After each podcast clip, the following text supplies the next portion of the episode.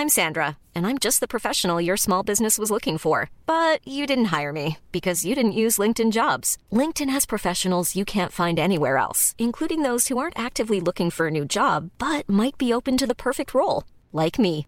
In a given month, over 70% of LinkedIn users don't visit other leading job sites. So if you're not looking on LinkedIn, you'll miss out on great candidates like Sandra. Start hiring professionals like a professional. Post your free job on linkedin.com/people today.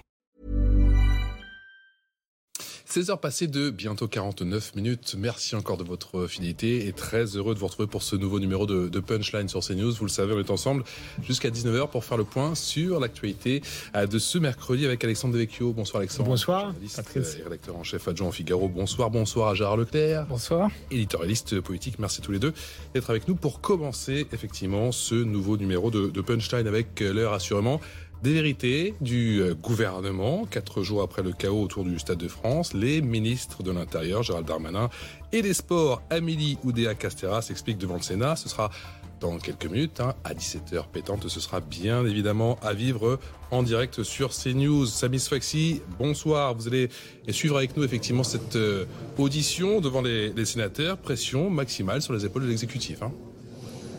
Oui, bonsoir Patrice. C'est vrai que ça fait euh, quatre jours maintenant, et bien que euh, la pression elle, elle s'intensifie et que Gérald Darmanin et la ministre des Sports sont euh, empêtrés, on dirait, on, a envie de dire, dans cette tempête euh, médiatique. Euh, cinq jours presque, et bien que les Français demandent des, explications sur ce fiasco du, Stade de France. Alors là, tout est prêt en tout cas pour euh, accueillir les, deux ministres. En fait, on n'avait pas vu autant de monde au Sénat euh, depuis l'affaire Benalla. Donc ça montre bien euh, que l'enjeu il est, il est important. Il y a près de 40 journalistes qui sont euh, accrédités pour suivre euh, ces, auditions. Alors dans l'entourage de, l'exécutif, ce qu'on m'expliquait tout à l'heure, c'est que eh bien ces auditions c'est une bonne chose parce que eh bien ça va permettre, en tout cas aux deux ministres, de s'expliquer, d'apporter euh, des éléments factuels et c'est ce que compte faire Gérald Darmanin et la ministre des Sports à, grand renfort de, chiffres mais aussi de, cartes que présentera Gérald Darmanin pour expliquer précisément aux Français ce qui s'est passé eh bien samedi soir aux, abords du Stade de France. Doit commencer à 17h. Pour l'instant, pas de retard de prévu. Les deux ministres ne sont pas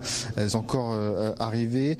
Deux heures d'audition, euh, en tout cas, on table un, peu euh, là-dessus au niveau du, Sénat. Ils vont être interrogés, vous savez, par les sénateurs, euh, beaucoup de sénateurs, les républicains, parce que c'est les républicains qui dominent le Sénat. Donc on peut s'attendre eh bien, à aussi euh, certaines punchlines politiques euh, qui pourraient surgir dans ces auditions. Mais ça va être évidemment extrêmement intéressant à suivre. Extrêmement intéressant et peut-être, euh, comme vous le disiez, extrêmement intense, mon cher Samis Faxi, depuis le Sénat, avec les images pour CNews de euh, Loïc euh, Tontac. On a peut-être, messieurs, déjà eu un avant-goût de ce qui va se passer tout à l'heure et ce sera bien évidemment à vivre sur CNews. Je vous propose aussi, je vous précise aussi qu'à partir de 18h, nous vous révélerons un sondage exclusif CSA pour CNews avec le sentiment des Français, ces chiffres intéressants concernant ces, exactions du côté du, Stade de France. On va écouter Olivia Grégoire, la porte-parole du gouvernement, en mode défense. Ça donne ça. Est-ce qu'on aurait pu faire les choses mieux ou est-ce que ça aurait pu être mieux géré? Oui. Est-ce qu'il y a eu euh, des blessés? Est-ce qu'il y a eu un drame? Non. Est-ce qu'il y a eu, au moment où je vous parle, un drame? La réponse est non. Ça aurait pu être mieux. Oui, c'est des ministres de l'enfonçage de porte ouverte, quoi. Ok, ça aurait mieux, mieux se passer. Oui, c'est sûr. Compte tenu de la situation, euh, ça aurait pu et ça aurait dû surtout mieux se passer. Et, c'est là où euh, le gouvernement est incapable euh, de regarder la réalité en face. Voilà. C'est-à-dire qu'ils refusent d'admettre qu'ils ont eu des informations comme quoi des bandes de voyous du 93 allaient venir opérer des razzias à l'entour du Stade de France. Et c'est très inquiétant d'ailleurs qu'ils se refusent à regarder cette réalité en face. Pas facile d'être porte-parole du gouvernement, mais est-ce Gré- Olivier Grégoire n'est pas à côté de la plaque? Moi, ce que je retiens, c'est euh, il n'y a pas eu de drame. Euh, bah, si, il y a eu euh, un drame. euh, selon les nouvelles infos qui arrivent, il y aura eu même des attouchements euh, sexuels. Et je crois que c'est un drame pour euh, les gens qui étaient là de se faire dépouiller, de se faire agresser. Et c'est un drame aussi si on veut tirer de, de cet événement euh, des enseignements euh, plus larges. C'est un drame aussi pour beaucoup de Français euh, quand ils se font agresser, qu'ils habitent dans ces quartiers-là. Donc, je trouve ce, ce relativisme, si vous voulez, déplacé.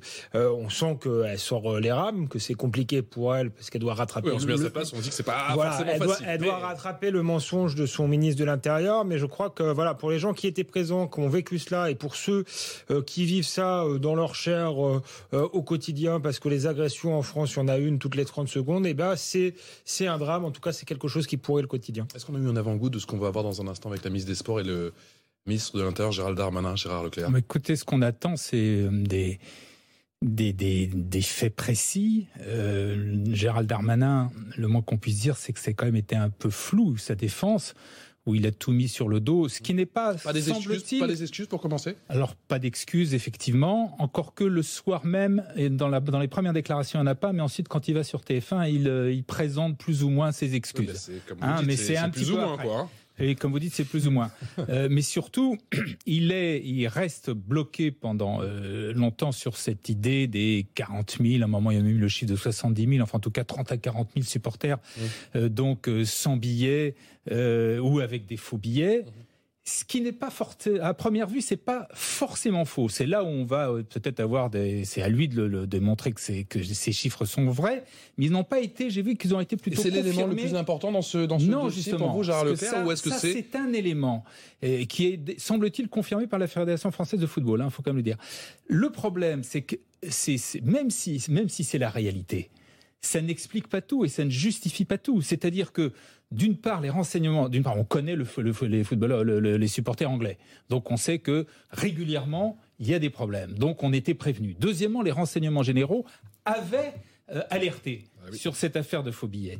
Et donc, compte tenu de tout cela, le moins qu'on puisse dire de toute façon, et là-dessus, euh, Gérald Darmanin euh, a du mal à dire le contraire, le dispositif policier, le moins qu'on puisse dire, c'est que ça n'a pas fonctionné, qu'il n'était pas suffisant, qu'il n'était pas bien organisé, mmh. euh, qu'il y a eu, même si les, les, les, tirs de, de, gaz lacrymogène, alors dit-on c'est pour éviter des, des, des, bousculades, etc. Mais enfin bon, chacun sait, chacun d'ailleurs lui-même l'a reconnu, puisqu'il s'est plus ou moins excusé vis-à-vis des, des, supporters anglais. Il y a eu, comme il a dit, un, un manque de discernement. Et puis, sur la petite délinquance, lui-même a avoué une impréparation. Quand on est ministre de l'Intérieur, avouer une impréparation. surtout qu'il a été reconduit. Donc euh, voilà, ça veut dire ça veut dire quand même c'est avouer une faute. Donc voilà, ce qu'on attend euh, pour pour résumer, d'une part des explications précises sur ce qu'il a annoncé, sur ce qu'il a dit, notamment sur les les les 40 000 phobies, etc. Et puis surtout en savoir un peu plus sur le reste, c'est-à-dire sur la, la, la défaillance qu'il y a eu euh, des forces de l'ordre, aussi bien vis-à-vis euh, des, des, des, supporters anglais euh, sans, papier, sans, sans billets ou avec des faux billets que vis-à-vis, bien évidemment. Le plus gros dossier, Alexandre Vecchio, c'est l'histoire des faux billets ou c'est les agressions autour du Stade de France C'est pas l'histoire des, des, des, faux billets ni des supporters anglais. Il euh, faudra même présenter nos excuses, je crois, à l'Angleterre parce que, voilà, Gérald Darmanin, avec malice d'ailleurs, a essayé de surfer sur euh, une vieille euh, anglophobie, je dirais, euh, culturelle. sauf qu'il y a des images. On vit plus à l'ère où on peut camoufler les choses. Et ce qui saute aux yeux sur les images, c'est que les agresseurs euh, sont pas des Anglais. Donc le, vrai problème, c'est les agressions, c'est les vols, c'est les attouchements sexuels. je le répète. Et donc cette histoire de supporters anglais, on voit bien que c'est un écran de fumée qui est agité pour pour, euh, camoufler. pour camoufler un réel dramatique. Mm. Et c'est là qu'il est le drame aussi pour la France. L'état de la France, c'est pas juste de la petite délinquance là, c'est des hordes euh, de délinquants qui euh, pratiquent une sorte d'attaque de la diligence. Ça fait penser à ça et ça rejoint les statistiques de notre pays. Aujourd'hui, on est le pays où la sécurité est la plus forte en Europe. Il y a que la Biélorussie qui est, qui, est, qui est, devant nous dans les chiffres. Je le répète, une, une agression toutes les 30 secondes. Je crois que c'est ça qu'a voulu camoufler Gérald Darmanin cette euh, violence, cet ensauvagement euh, systémique et aussi le fait que les pouvoirs publics sont assez impuissants parce qu'il y a le Stade de France, mais à chaque manifestation euh, aujourd'hui, il y a des dégradations, il y a des violences et l'État semble incapable de réagir. On peut voir le verre à moitié vide ou le verre à moitié plein. C'est comme d'habitude écouter le sentiment d'Olivier Grégoire. C'était cet après-midi au sortir du Conseil des ministres. Est-ce qu'on peut améliorer les choses, notamment en vue des prochaines compétitions sportives? Certainement. Est-ce que la France est un grand pays capable d'accueillir euh, des grandes manifestations sportives internationales? Oui, et quatre fois oui. Est-ce qu'un arrêt sur image sur le Stade de France raconte tout le film de l'expertise et de la compétence de la France en matière d'accueil de grandes compétitions internationales sportives? Non. Je ne tire pas une conclusion sur un film à l'aune d'une image. Est-ce qu'en ce moment même, il y a Roland Garros avec 40 000 personnes Oui. Est-ce qu'on a su organiser au Stade de France la finale de la Coupe de France, qui a vu la victoire des Canaries, sans drame, sans incident? Oui, avec à peu près 70 000, 80 000 personnes. Est-ce que, si on prend un peu de recul, euh, il y a trois ans, on a été capable d'accueillir euh, la Coupe du Monde de football euh, féminin, qui est important, en 2019, avec plus de 60 000 personnes? Oui. Donc, je vais vous éviter le ni oui ni non, mais ce que je veux dire, c'est que ce qui a été partagé ce matin, c'est qu'il faut garder un peu de sang-froid, même si les choses sont à améliorer. Il faut garder un peu de, sang-froid, dit effectivement Olivier Grégoire, c'était à ce midi. Est-ce que c'est la bonne idée de défense? Est-ce que ce satisfait de la porte-parole du gouvernement? N'est pas un petit peu déplacé aujourd'hui au vu des événements? Oui, moi je pense que c'est inquiétant. Bon, elle a cité des événements euh, qui génèrent peut-être pas moins un public de délinquants qu'un match euh, euh, du Real de Madrid, qu'un match de foot. Mais moi surtout, je crois que un match à Roland Garros, encore une fois, et qu'un match à Roland Garros, effectivement, c'est pas le même public. et donc, effectivement, moi je pense que là, on, ne veut, on, ne veut pas voir. C'est classique quand vous êtes à l'antenne, on vous appelle. C'est classique, hein, c'est classique. Toujours, toujours comme ça. Malheureusement, on veut voir un échec organisationnel euh, conjoncturel. Or, je crois que c'est quelque chose de plus grave. Ça se passe en Seine-Saint-Denis, euh, c'est pas euh, un hasard. Encore une fois, ça arrive sur d'autres types de manifestations et ça va quand même très loin. Et moi, je retiens aussi les réactions de beaucoup de supporters qui viennent d'un peu partout euh, en Europe euh, et qui disent on n'a jamais vu une violence pareille en Europe. Vous les avez interrogés hier, vous les avez interrogés aujourd'hui, donc il faut peut-être se poser des questions de fond euh, sur notre pays. C'est vrai que l'enjeu de l'insécurité a été dépassé par l'enjeu du pouvoir d'achat pendant la campagne présidentielle, mais je crois que il reste, faut pas opposer les deux, mais il reste devant nous. Et ce qu'on aimerait, c'est que d'une part, il y a un mea culpa du ministre de l'Intérieur sur l'organisation, mais il y, a, aussi une prise de conscience du pouvoir qu'il va falloir régler ce problème de violence systémique dans ce pays qui nous fait basculer quasiment dans un pays du tiers-monde. Encore une fois, on est quasiment le dernier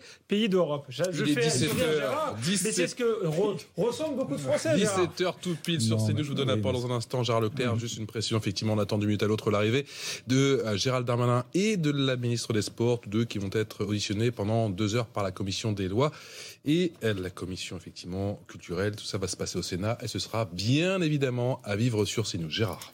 Non, il y a bien évidemment des problèmes d'insécurité en France, on est tous d'accord là-dessus. De là à parler de, de, de, de, de situations euh, de hordes, etc., de, de, de situations qui seraient pires en France que partout ailleurs, sincèrement, j'en suis pas du tout persuadé. Deuxièmement, on ne peut pas non plus balayer comme ça d'un revers de main le, programme, le problème du football anglais. Je vous rappelle quand même que l'an dernier, en juillet 2021, il y a eu la finale de l'Euro entre l'Angleterre et l'Italie mmh. au stade Wembley mmh. et qu'il y a eu aussi, on a parlé aussi à ce moment-là de scène de chaos. C'était en Angleterre. Et si on veut faire le pédigré euh, des clubs anglais dans les compétitions internationales, d'abord en Angleterre, mais aussi dans les compétitions nationales, des débordements qu'il y a pu y avoir, la liste est très longue. Et je vous la liste est très longue. Gérard, je vous donne la parole dans un instant. Ces images en direct qui nous parviennent depuis le Sénat et l'arrivée de Gérald Darmanin et de la ministre des Sports. Amélie Oudéa Castera qui vont être auditionnées dans un instant par le Sénat. Je vous... Ça Il y a un problème de hooliganisme, mais là, c'est pas le cas. Non, non, non. Ce n'est pas le cas. n'excusant rien les débordements qu'il y a pu avoir, les, scènes de chaos que l'on a vues au, au Stade de France. Simplement, ne disons pas que le, le, le, le, football anglais, les supporters anglais, c'est la même chose que les autres. C'est pas vrai. Et, et, et, lors de, du match samedi, il n'y a pas eu le moindre problème avec les Espagnols. regardez, les regardez, les interpellations. J'ai pas le sentiment que ce soit Gérard. J'ai pas le sentiment que ce soit les supporters anglais qui aient posé le moindre problème. En tout cas, à quelques kilomètres de là, qui s'étaient massés 40 000 personnes du côté de la eux qui créent les porte de Vincennes. Il y avait un écran géant. Il n'y a eu aucun souci. Non, mais c'est eux qui créent. C'est ce qui s'est passé c'est eux qui créent les conditions du chaos avec effectivement les débordements qu'il y a eu quand ils essayent, quand ils passent en force quand même, faut pas exagérer, ils rentrent dans le stade en force. Et à ce moment-là, là aussi, il y a un vrai problème de, de, de, de la responsabilité des organisateurs, c'est-à-dire de l'UEFA et de la Fédération française de football, qui sont incapables, qui n'avaient pas suffisamment de stadistes, etc pour euh, de c'est-à-dire mais Gérard pour, Leclerc, pour, Gérard je vous coupe, je vous redonne la parole dans un instant. Priorité au direct. Effectivement, on va aller euh, du côté du Sénat avec Samy Sfaxi qui est sur place. Le ministre des Sports, la ministre des Sports, pardon, et le ministre de l'Intérieur viennent d'arriver. Hein. Samy Sfaxi qu'on le retrouvera tout à l'heure, messieurs. Je vous en prie. Oui, ce qui n'empêche pas, bien évidemment, là-dessus, on est tout à fait d'accord. De toute façon, il y a une défaillance de la police parce que elle aurait dû davantage anticiper et organiser ça. Et deuxièmement, il y a le problème, à partir du moment où il y a le chaos, bien évidemment, ça attire des, une série de, de, de, de, délinquants, de petits délinquants qui viennent et qui, euh, donc, avec les scènes J'insiste parce qu'on n'est pas d'accord sur le fond. Bon, vous mettez ça sur le dos de la police qui n'était pas assez organisée. Peut-être qu'il y a un problème de, de défaillance organisationnelle, mais ça rejoint... d'agilité. Ça a été reconnu au sein des forces de l'ordre. mais ça rejoint des problèmes qui sont beaucoup plus larges. Et d'ailleurs, c'est pas moi qui le dis, c'est le maire de Saint-Denis, qui est un maire socialiste, qui explique que euh, Saint-Denis est devenu la réunion de tous les voyous euh, du, département. Donc ça dit quand même des choses sur un territoire, sur un département et sur des problèmes qui sont tout de même récurrents euh, en France. Et donc, euh, qu'il y a un problème de hooliganisme avec l'Angleterre, ça existe, ça a existé en Angleterre, mais là je crois que c'est pas du tout le cas et qu'on ferait mieux d'affronter les problèmes qui sont les nôtres. c'est ce qu'attendent les Français. Ils ont eu des gros problèmes, mais ils ont pris des mesures d'envergure. Ça, continue quand même. Il y a eu 750... Ça n'a rien à voir avec ce qui se passait il y a 20 ou 30 ans. Voyez les vous qui connaissez le football, savez bien. Oui, voyez le profil des gens Il y a même plus de grillage maintenant dans les stades de foot. Il y a quand même eu 750 incidents signalés depuis, depuis un an, avec 800 interpellations depuis le début de l'année. Je vous parle dans le football anglais. Et moi, je Donc, parle... oui, mais, vous me parlez du football anglais. Je vous parle de ce qui s'est passé. Mais lors des finales de Ligue des Champions, est-ce qu'il y a des problèmes récurrents Vous voulez bien, vous voulez bien, vous voulez bien parler des problèmes systémiques du football anglais, mais pas parler des problèmes systémiques de la violence en France. Ne parlez pas pour moi, puisque je vous dis qu'il y a aussi, je l'ai dit dès le départ. Aussi des problèmes, bien évidemment, de la délinquance, des, petits, enfin petits, je sais pas d'ailleurs s'il faut les appeler petits délinquants, ah des bah délinquants qui sont intervenus en profitant du chaos. Je, dès le départ, je l'ai dit. Donc euh, ne dites pas que je, le dis. Je le, dès le départ, je l'ai dit. Donc il n'y a, pas de souci. Il y a eu deux choses. Simplement, les, les, les délinquants sont intervenus pas dans une situation de chaos qui avait été créée par, le, par les supporters anglais. Et ils en ont profité. on, verra, on verra, ça sur ah bah les chiffres. Même bah, les chiffres sont quand même très flous. Certains parlent de 1000 fausses euh, places. D'ailleurs, euh, pas sûr que ce soit les supporters anglais. Mais enfin, parce ah, que le, problème de l'hooliganisme, c'est une chose. L'histoire des fausses places, c'est quand même euh, bah, quelque chose d'assez nouveau. Si j'ai bien lu, la Fédération française de football a confirmé les 40 000. Oui. Alors, oui ou non? Oui. Bon, donc, voilà. On a l'impression que tout ce petit monde se bac un petit peu. Voilà. mais bon, il y a quand même semble assez farfelu. Donc, ça semble assez farfelu. Il y a une audition au Sénat. On va bien et voir. La Fédération française a aussi une part de, responsabilité là-dedans, puisque la Mais de toute façon, de toute façon, bien évidemment, ça ne, ça, ça, ça il y a plein, chose. Y a, plein... La deuxième chose, c'est effectivement les, les, les scènes de, de, de vol. oui, les scènes de, les scènes de, oui, de guérilla urbaine. Et moi, je pense que ça révèle des choses sur, euh, euh, sur la France, sur euh, peut-être aussi la, la, la, justice. On verra euh, euh, quelles sont les peines pour les gens qui sont euh, interpellés. Euh, je pense voilà que c'est c'est quelque chose de plus et si ça choque autant, c'est parce que c'est quelque chose de, de, de plus profond euh, que les événements eux-mêmes, même s'ils sont déjà très graves. et ensuite, l'audition l'audition au Sénat commence. On écoute à François Noël Buffet. Se signalant par avance pourra poser les questions qu'il souhaite en indiquant la règle du jeu habituelle, c'est que deux minutes par question et par intervention nous paraissent un temps suffisant pour pouvoir euh, formuler euh, les questions que vous souhaitez. Samedi soir dernier, de graves incidents qui n'ont heureusement pas fait de blessés graves se sont produits en marge euh, du match de la finale de la Ligue des Champions qui opposait au Stade de France les équipes de Liverpool et du Real de Madrid. La gestion de cet événement a été unanimement qualifiée soit de scandaleuse, voire même euh, par certains responsables politiques de honte nationale. C'est donc euh, à la fois pour comprendre ce qui s'est passé, pour démêler les responsabilités des différents intervenants et pour tirer les enseignements qui s'imposent de cet événement, afin que de tels incidents ne se reproduisent plus, que mon collègue Laurent Lafont, président de la Commission de la Culture, et moi-même avons souhaité conjointement vous entendre vous vous êtes tous deux exprimés publiquement, mais euh, les explications fournies font encore aujourd'hui l'objet de critiques fortes, notamment de la part de personnes qui étaient présentes sur les lieux.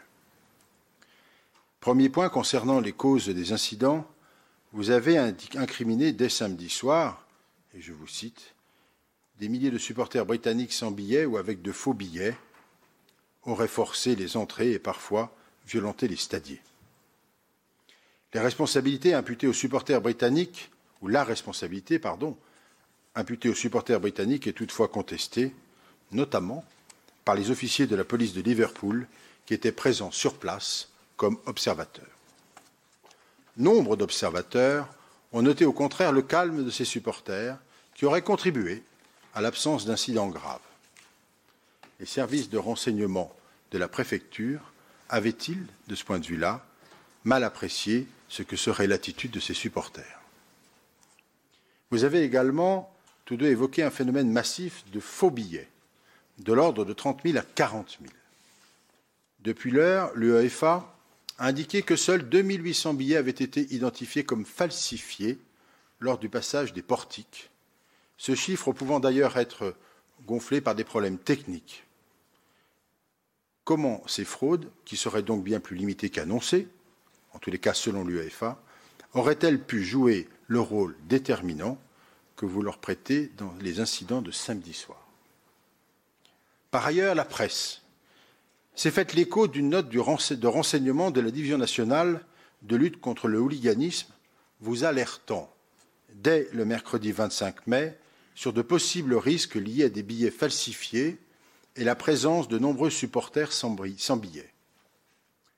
Cette alerte a-t-elle été dûment prise en compte A encore été évoquée la gestion du préfiltrage à l'arrivée du RER D, et notamment des fils en nombre insuffisant et un manque de personnel, alors que, d'après ce que rapportent les médias, le dispositif était fluide à la sortie du RER B, qui était en grève ce jour-là.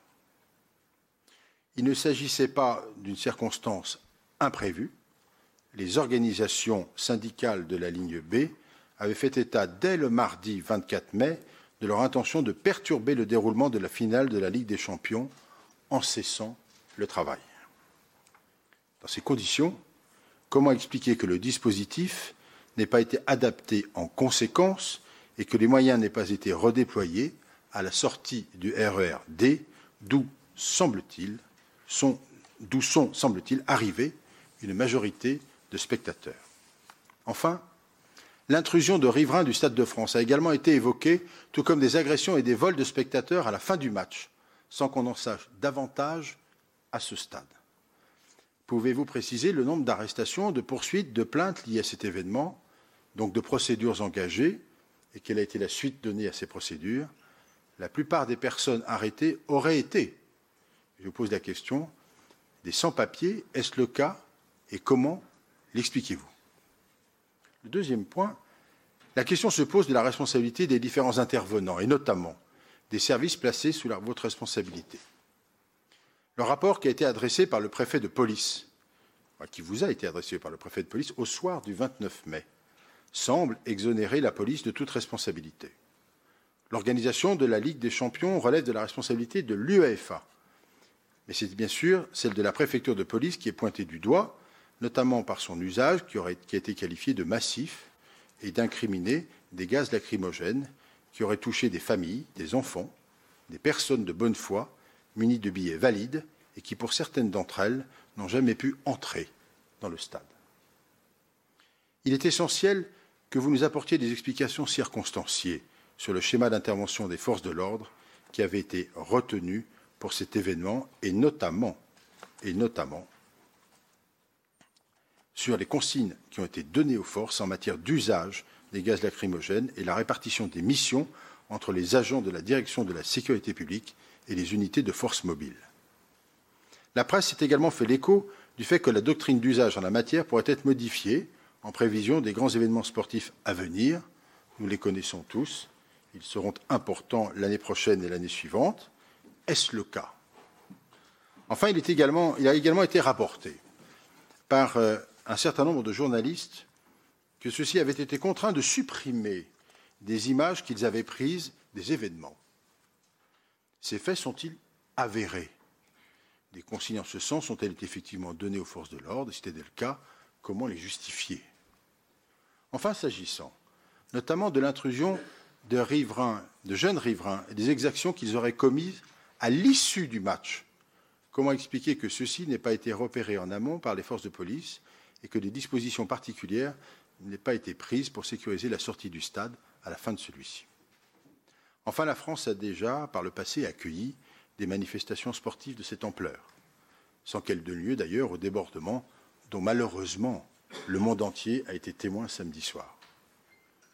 Nous nous interrogeons, et c'est pour ça que nous sommes ici cet après-midi, sur euh, euh, cette situation, sur la réalité de ce qui s'est passé, d'abord pour savoir effectivement et comprendre euh, ces événements, en tirer les conséquences nécessaires, évidemment, mais aussi parce que dans quelques temps, dans quelques mois, notre pays organisera, accueillera la Coupe du Monde de rugby en 2023 et par ailleurs en 2024 les Jeux Olympiques et les Jeux Paralympiques. Voilà, Madame le Ministre, Monsieur le Ministre, chers collègues, les propos introductifs. Je vais laisser la parole tout de suite au président euh, Laurent Lafont. Monsieur le Président, Mesdames et Messieurs les ministres, euh, mes chers collègues, d'abord, je suis désolé de ne pas être parmi vous, mais je suis contraint à l'isolement suite à un test positif. Euh, je remercie à mon tour pour leur présence cet après-midi au Sénat, Monsieur Gérald Darmanin, ministre de l'Intérieur, et Madame Amélie Oudéa euh, Castera, ministre des Sports et des Jeux Olympiques et Paralympiques. Euh, je ne doute pas, Madame la Ministre, que nous aurons prochainement l'occasion de nous revoir pour examiner plus avant l'ensemble des dossiers qui relèvent de votre ministère, mais je saisis euh, cette occasion, puisque je crois que c'est votre première venue au Sénat, en tout cas dans le cadre de vos nouvelles fonctions, pour vous féliciter pour votre nomination. Comme l'a indiqué le président de la commission des lois, la gravité des dysfonctionnements qui se sont euh, déroulés euh, samedi à proximité immédiate de Paris, dans le futur stade olympique, ne pouvait nous laisser indifférents. Une compétition prestigieuse, entachée, des milliers de personnes retardées ou empêchées d'accéder au stade, certaines molestées, des actes de délinquance en grand nombre. Le Sénat se devait d'exercer son pouvoir de contrôle devant ce que l'on peut qualifier de fiasco deux ans avant les Jeux olympiques et un an avant la Coupe du monde de rugby. Nous avons euh, de nombreuses questions à vous poser, comme a commencé à le faire le président Buffet, parmi lesquelles, à mon sens, une s'impose. Ces incidents étaient-ils prévisibles et donc évitables? Il est important pour nous de savoir la nature des échanges et des décisions éventuelles prises par les différentes autorités, État, UEFA, Consortium du Stade de France, RATP, SNCF, avant la finale, alors que vous saviez depuis euh, plusieurs jours que deux événements allaient fortement impacter l'organisation du match, la grève sur le RER B, connue depuis euh, plusieurs jours, et la fausse billetterie identifiée par la Division nationale de la lutte contre le hooliganisme dans une note en date du 25 euh, mai, soit trois jours avant la finale. Je rappelle que le 13 novembre 2021, c'est-à-dire il y a euh, à peine six mois, le match France-Kazakhstan dans le cadre des éliminatoires de la Coupe du Monde avait été euh, délocalisé au Parc des Princes car des travaux étaient programmés sur la ligne B du RER. E Les risques de saturation des autres moyens de transport, et en particulier de la ligne D, avaient été considérés comme trop important à l'époque. Euh, euh, à l'époque. Or, la grève de la RATP sur cette même ligne a eu des effets similaires à ceux qui étaient redoutés à l'automne dernier, avec des reports très importants sur la ligne D du RER. E Est-ce que l'hypothèse d'un report de la finale a été envisagée compte tenu de la grève annoncée? Est-ce que le risque de saturation a été suffisamment évalué? À défaut de pouvoir reporter la rencontre, des mesures exceptionnelles ont-elles été envisagées, comme par exemple la réquisition de conducteurs sur la ligne B, la régulation des flux en amont de la ligne D à Paris Nord ou la mise en place d'un système de transport alternatif par bus? Comment avez-vous essayé de prévenir ce risque prévisible de saturation? Concernant l'accès au Stade de France ensuite, vous avez indiqué que de nombreux faux billets avaient été diffusés et que c'est le club de Liverpool qui avait demandé l'établissement de billets papier que vous avez estimé euh, aisément falsifiables. Ma question est donc la suivante. Quelles ont été la nature de vos échanges avec l'UEFA sur ce point et pourquoi ne pas avoir exigé de l'UEFA l'établissement des billets électroniques infalsifiables? Là encore, Le risque était identifié et rien pourtant ne semble avoir été fait pour les éviter. Je laisserai mes collègues vous poser d'autres questions, mais je ne saurais éluder l'inquiétude qu'a euh, suscité euh, chez nombre de sénateurs cet échec de samedi dernier quant à l'organisation des Jeux olympiques à Paris en 2024. Quelles leçons allez-vous en retirer? Organiser la finale de la Champions League un an avant la Coupe du Monde de rugby et deux ans avant les Jeux olympiques avait valeur de test. Le test montre que manifestement, nous ne sommes pas encore prêts à faire face à toutes les situations. L'originalité revendiquée des Jeux de Paris tient au fait que l'événement devrait être autant dans les stades que dans les rues, avec un immense rassemblement populaire. Je pense en particulier à la cérémonie d'ouverture qui doit rassembler plusieurs centaines de milliers de personnes le long de la Seine. N'est-il pas nécessaire, compte tenu des événements de samedi dernier, de réfléchir à un format plus raisonnable pour éviter un nouveau fiasco qui nuirait à l'image de notre pays Madame, Messieurs les ministres, euh, je vous cède la parole. Enfin, si le président Buffet euh, ne veut pas reprendre la parole, peut-être qu'on peut transmettre euh, tout de suite la parole au ministre.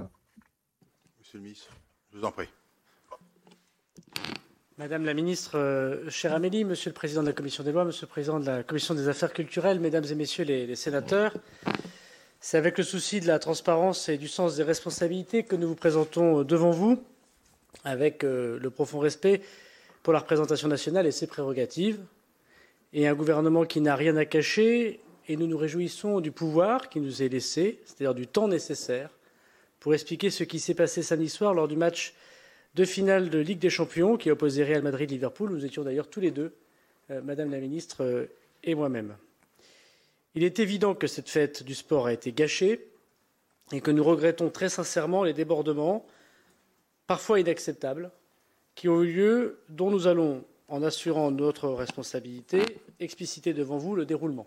J'espère, Monsieur le Président de la Commission des lois, Le Président de la Commission des affaires culturelles, répondre aux, questions. En tout cas, nous allons nous répartir évidemment ces questions introductives euh, dans la présentation que je vais vous faire dans quelques instants, dont je vous remercie d'avoir accepté d'ailleurs qu'elle soit faite devant les sénateurs. Je veux aussi dire que pour ceux qui nous regardent, elle sera sur les réseaux sociaux pour ceux qui le souhaitent. Il est également évident que pour les fans de football, dont nous sommes un certain nombre, et pour avoir été arbitre de football pendant de très nombreuses années, l'image négative de ce match est une blessure pour notre fierté nationale. Il est évident que les choses auraient pu être mieux organisées. Avons-nous évité le pire? Oui. Pouvons-nous mieux organiser? Aurions-nous pu anticiper davantage? Sans doute. Responsable de mon administration, je regrette très sincèrement les attaques dont était la cible les fonctionnaires de la République qui sont sous ma responsabilité. Comme ministre, il est tout à fait normal que je réponde aux, médias, aux parlementaires, à la critique de l'opinion, et seuls les lâches, je crois, se défaussent sur leurs subordonnés. Je veux donc ici dire la confiance euh, que l'ensemble des personnes que j'ai l'honneur de commander depuis deux ans au ministère de l'Intérieur est complète pour ma part. Comme le disait le président Mitterrand, il n'y a point d'honneur sans euh, difficulté, je suis euh, devant vous, évidemment avec la ministre des Sports, pour pouvoir détailler cette soirée. Si vous me permettez, voyons déjà le contexte général qu'a évoqué notamment Monsieur le Président de la Commission des affaires euh, culturelles. Je voudrais ici rappeler avec la ministre des Sports que la finale de la Champions League devait se dérouler à Saint-Pétersbourg et que suite à la situation euh, géopolitique, il a été décidé de la situer dans un autre stade. La France a été candidate pour accueillir cette Champions League, dont je rappelle, et vous l'avez dit, Monsieur le Président de la Commission des lois, que l'organisation de cet événement en revient à l'UEFA et à la Fédération nationale, la Fédération française de football. Normalement, dans les finales euh, telles que Saint-Pétersbourg euh, aurait dû l'organiser, c'est 18 mois en général pour le cahier des charges et les réunions publiques pour organiser une telle finale. La France, y compris les pouvoirs publics bien évidemment, et en lien avec la Fédération française et l'UEFA, a organisé cette manifestation en trois mois. De plus, vous l'avez dit, une grève RATP quelques jours auparavant a été euh, annoncé, qui a déplacé massivement les supporters de la ligne du RERB vers le RERD. Je veux ici dire que la difficulté principale que nous ayons eue, le premier euh, enchaînement négatif de cette soirée, fait que le flux sur le RERD a été 3,5 fois plus important, selon les chiffres de la SNCF, que lors d'un match de football qui amène euh, du monde euh, à le Stade de France on va dire de façon normale. Prenons comme étalon quelques jours auparavant la finale de la Coupe de France, qui pourtant d'ailleurs a été classée de manière plus négative par les services de lutte contre le hooliganisme que la finale de Champions League, puisque vous parlez des notes de renseignement sportif du ministère de, l'Intérieur. Et pour ceux qui ont pris le RRD et le RERB pour aller au Stade de France, chacun s'apercevra que le RERB est fait, si j'ose dire, pour ça, avec une plus grande sortie, plusieurs sorties et un plus grand espace pour accéder au Stade de France, et que le RERD est plus étroit, avec un goulot d'étranglement en dessous de l'autoroute, qui amène directement, euh, effectivement, au Stade de France, singulièrement pour les tribunes britanniques, car nous verrons que les débordements et les difficultés n'ont eu lieu que devant les tribunes britanniques. Quel était le dispositif de sécurité? Question première que vous m'avez posée, Monsieur le Président. Il y a eu 6 800 policiers, gendarmes euh, et quelques dizaines euh, de sapeurs-pompiers déployés pour assurer la sécurité de l'événement. C'est l'événement qui, depuis que je suis ministre de l'Intérieur, l'événement sportif bien évidemment, a mobilisé le plus de policiers et de gendarmes. Parmi ceux-ci, il y a eu ce qu'on appelle les UFM, les unités de force mobile, à peu près 80 CRS ou gendarmes mobiles, qui ont été euh, prédisposés euh, dans le périmètre du Stade de France, 10 UFM. On reverra le fait que jamais le Stade de France, en tout cas depuis que je suis ministre de l'Intérieur, n'en a connu euh, autant. Je rappelle que suite à la note de renseignement, justement, Monsieur le Président de la Commission des lois, qui prévoyait un très nombreux nombre d'Anglais sans ticket ou quelques centaines avec des faux billets, nous y reviendrons, plus tous ceux qui viendraient à Paris pour pouvoir supporter leur équipe, l'entraîneur du club de Liverpool ayant dit lui-même qu'il fallait en grand nombre venir, même sans billet, à Paris supporter euh, Liverpool, a été décidé deux euh, fan zones, l'une au cours de Vincennes, très éloignée donc euh, du stade de France, où il y a eu jusqu'à 40 000 personnes, essentiellement des supporters anglais, ou des supporters du club de Liverpool. Il peut y avoir des Français qui sont allés dans cette fan zone, bien évidemment et puis un euh, qui est juste à côté du Stade de France, la fan zone qu'on pourrait appeler Real Madrid, qui était euh, à Saint-Denis. Je voudrais d'ailleurs dire ici que les deux fan zones qui ont accueilli euh, à partir de 14 heures quasiment plus de 50 000 personnes n'ont fait l'objet d'aucun débordement majeur et n'ont pas causé de difficultés particulières. Il y avait également la sécurisation de l'aéroport Charles de Gaulle, puisque l'essentiel des Espagnols sont arrivés notamment par des avions affrétés, ce qui n'a pas été le cas des, supporters euh, anglais. Des suites sensibles, puisque pour le ministre de l'Intérieur et préfet de police, les Champs-Élysées sont toujours les lieux des rendez-vous où des supporters, quelle que soit leur équipe d'ailleurs, alliés à peut-être des personnes qui voudraient euh, procurer une joie euh, dans la délinquance, pourraient se donner rendez-vous sur les Champs-Élysées. Malheureusement, notre pays en est souvent témoin. Quatre UFM ont été prédisposés. Une UFM dans Paris qui faisait la nuit. Des réserves, notamment dans les gares, puisque beaucoup de gens, et notamment arrivés par la gare du Nord pour Londres euh, étaient présents, et la gestion des flux de voyageurs, évidemment, à partir de Châtelet-Léal et Nations, qui sont nos deux grandes gares RER e qui amènent le plus de monde au Stade de France. Sur la Seine-Saint-Denis en particulier, et là je veux répondre directement à votre question, Monsieur le Président de la Commission des lois, il y a eu 326 effectifs de sécurité publique, à ne pas confondre avec quasiment 6 euh, 000 euh, effectifs d'ordre public. On verra sans doute que c'est cette différence qui est une des difficultés que nous avons connues. Je voudrais comparer les 326 effectifs de policiers en tenue en civil ou en bac qui étaient autour du Stade de France aux 164 qui étaient là pour la finale de Coupe de France. C'est-à-dire que nous avons doublé, en prévision de ce match qui avait pourtant le même nombre de spectateurs a priori, le nombre d'effectifs en ordre public et en sécurité publique dans Paris, dans les fan zones qui n'existaient pas pour la Coupe de France, mais surtout autour du stade. Donc pour répondre concrètement à votre question, il y avait très largement assez d'effectifs de police euh, pour euh, cet événement qui euh, était attendu depuis effectivement plusieurs semaines. Alors le déroulé précis de la soirée se passe ainsi. À partir de 18h45, il y a beaucoup de spectateurs qui arrivent auparavant, mais comme cela se passe sans problème, je n'y reviens pas. Il y a eu une bagarre sur le barrage de la passerelle de l'Écluse et deux tentatives d'intrusion dans un parking VIP et dans le village UFA qui était situé au nord euh, entre la fan zone espagnole finalement et le stade euh, de France. Très vite, la police est intervenue pour faire cesser les troubles. 13 individus ont été interpellés, notamment les individus qui ont essayé de rentrer dans le parking VIP qui se situait, on voit le petit terrain de football là, tout au nord du Stade de France, à peu près euh, ici. Jusqu'à 18h45, parallèlement, les arrivées sont importantes, mais pour la police, maîtriser des spectateurs dans un contexte très difficile lié à la grève du RERB. Cela a conduit énormément de monde, donc, à prendre soit la ligne 13, il y a trois stations de métro qui euh, arrivent au Stade de France, et ça se passera de façon tout à fait nominale et sans aucune difficulté, y compris dans les accès au Stade de France. et effectivement le RERD dont j'ai évoqué les trois tests de la sortie. De 19h à 19h45, là est le nœud du problème. Les pressions sont très importantes, exercées par plusieurs milliers de, supporters, et la préfecture de police compte jusqu'à 15 000 personnes dans le goulot étroit qui le sépare de la sortie du RERD, qui prend la ligne Wilson, on verra tout à l'heure l'artère, pour arriver au préfiltrage. Et là, c'est un point très important qui explique la, la difficulté euh, de la soirée. Le Stade de France a décidé depuis la Coupe de France, c'est-à-dire depuis seulement une semaine, devant un certain nombre de difficultés qu'il a pu connaître et pour expérimenter, notamment en prévision de la Coupe du Monde de rugby, un nouveau filtrage, de mettre des stadiers qui étaient d'ailleurs plus en grand nombre cette fois-ci qu'à la dernière fois, 1600 stadiers pour ce match, 1300 pour la finale de Coupe de France, pour le même nombre de spectateurs, de faire des contrôles de préfiltrage à l'entrée, bien en amont du mail du Stade de France. C'est la deuxième fois que le Stade de France le faisait. La première fois, c'était passé sans encombre, la Coupe de France. Et la deuxième fois, donc, on contrôlait les billets, pour ceux qui portaient des billets, bien en amont, à la sortie, là, quasiment du RERD, dans l'entrée du périmètre du Stade de France. Je voudrais ici dire que ce n'est pas les services de police qui contrôlent les billets. Je sais que c'est entendu, mais comme je dis parfois des choses un peu erronées, je veux le dire ici. En revanche, les gendarmes mobiles et les CRS, en l'occurrence là les gendarmes mobiles, sont à l'appui des stadiers afin de ne pas laisser passer des gens qui n'auraient pas de billets ou que ces billets seraient faux. D'autres que nous, sans doute euh, la Fédération française de football, pourraient vous dire que dans les billets, effectivement, le club euh, de Liverpool a demandé que l'intégralité de ces billets ont été en papier. Euh, tous les matchs qui se sont déroulés par la Champions League jusqu'à la finale, les billets étaient électroniques. La demande de Liverpool a été papier. Les 20 000 supporters anglais qui avaient le droit, comme les 20 000 madrilènes, à des billets, ont demandé des, billets papier. Le club madrilène, la ministre reviendra, d'en demander beaucoup moins, mais le club de Liverpool, l'intégralité. J'ai ici, euh, je vous les laisserai bien évidemment, un vrai ticket et un faux ticket. Le coupon, pardon, est parti. il y a derrière euh, les tickets, vrai ou faux, un petit carré.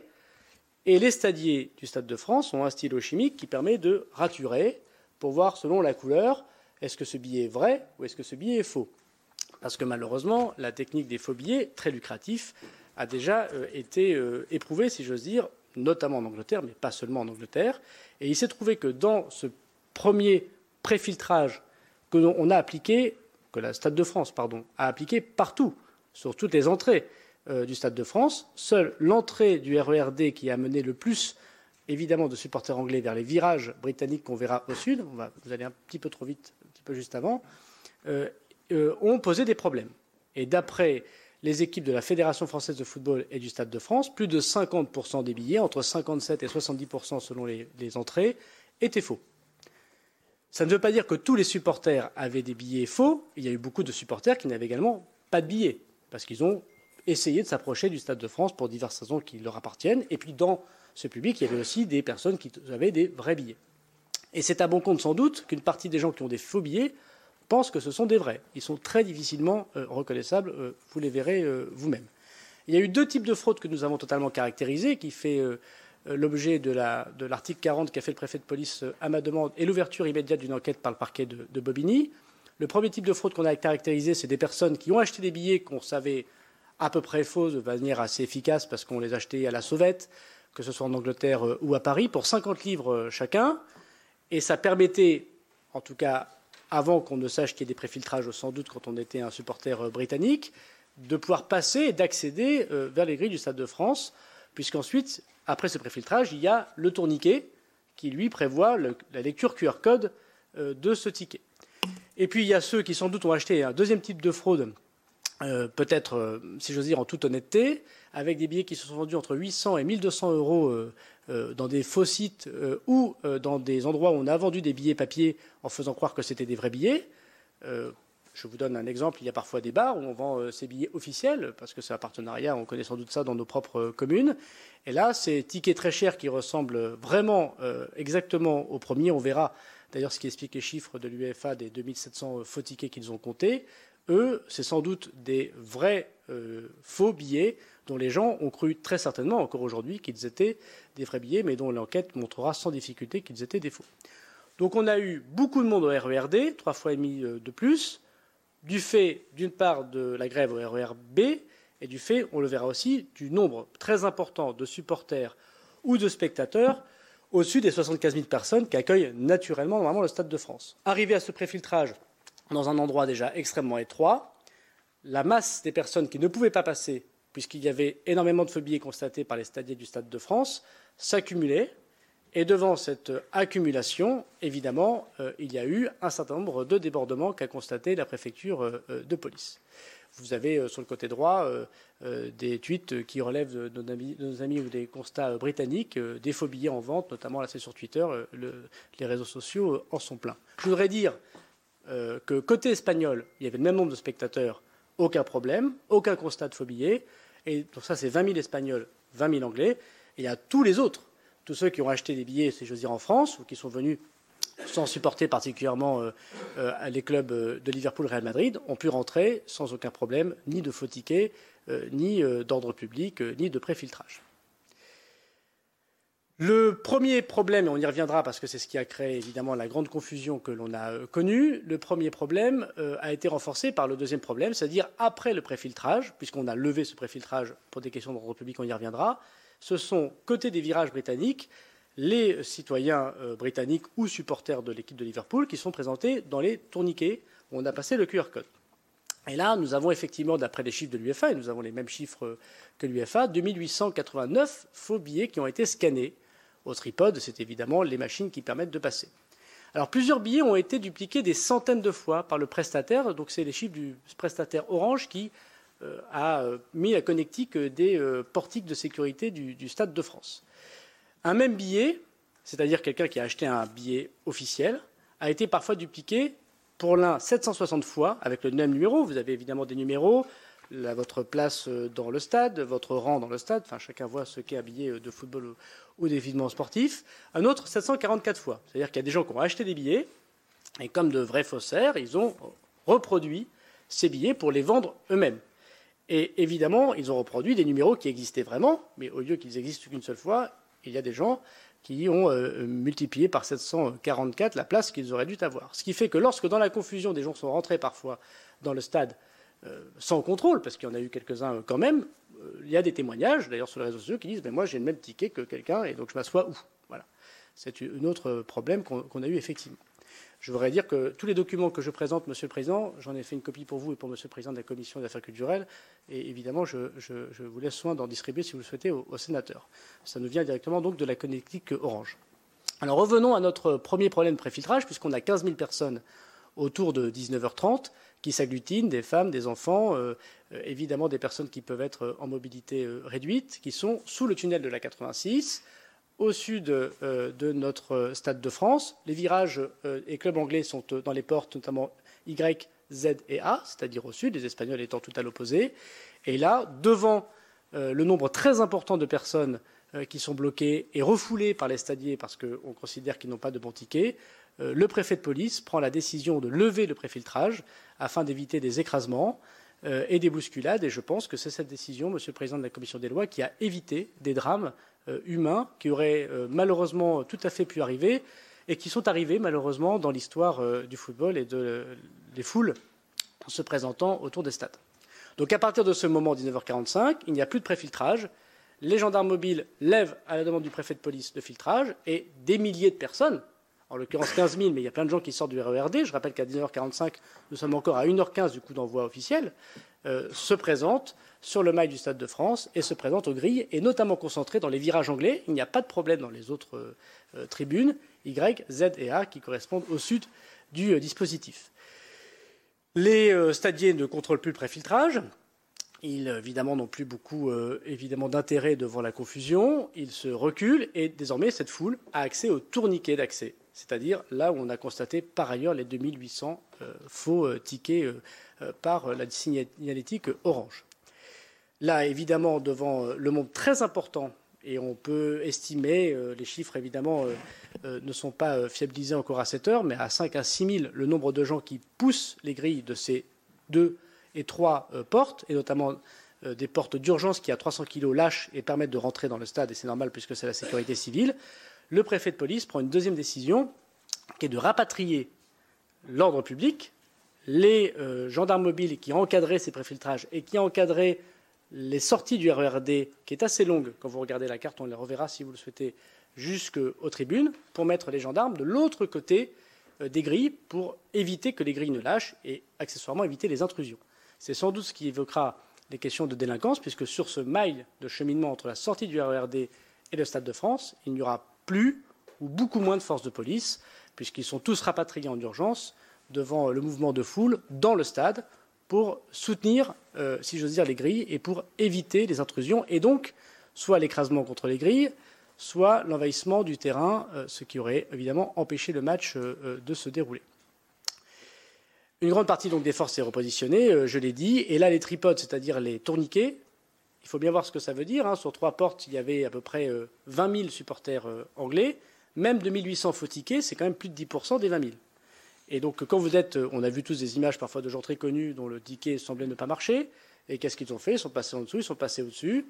Et évidemment, au bout d'un moment, euh, plus personne n'a mis euh, son ticket et a décidé de passer, si j'ose dire, comme dans un métro où tout le monde frauderait, de l'autre côté. Les effectifs alors procèdent à des opérations de, maintien d'ordre sur le mail, donc c'est-à-dire en dehors du stade de France pour évincer les milliers d'individus et certains hostiles. Vous avez tout à fait raison.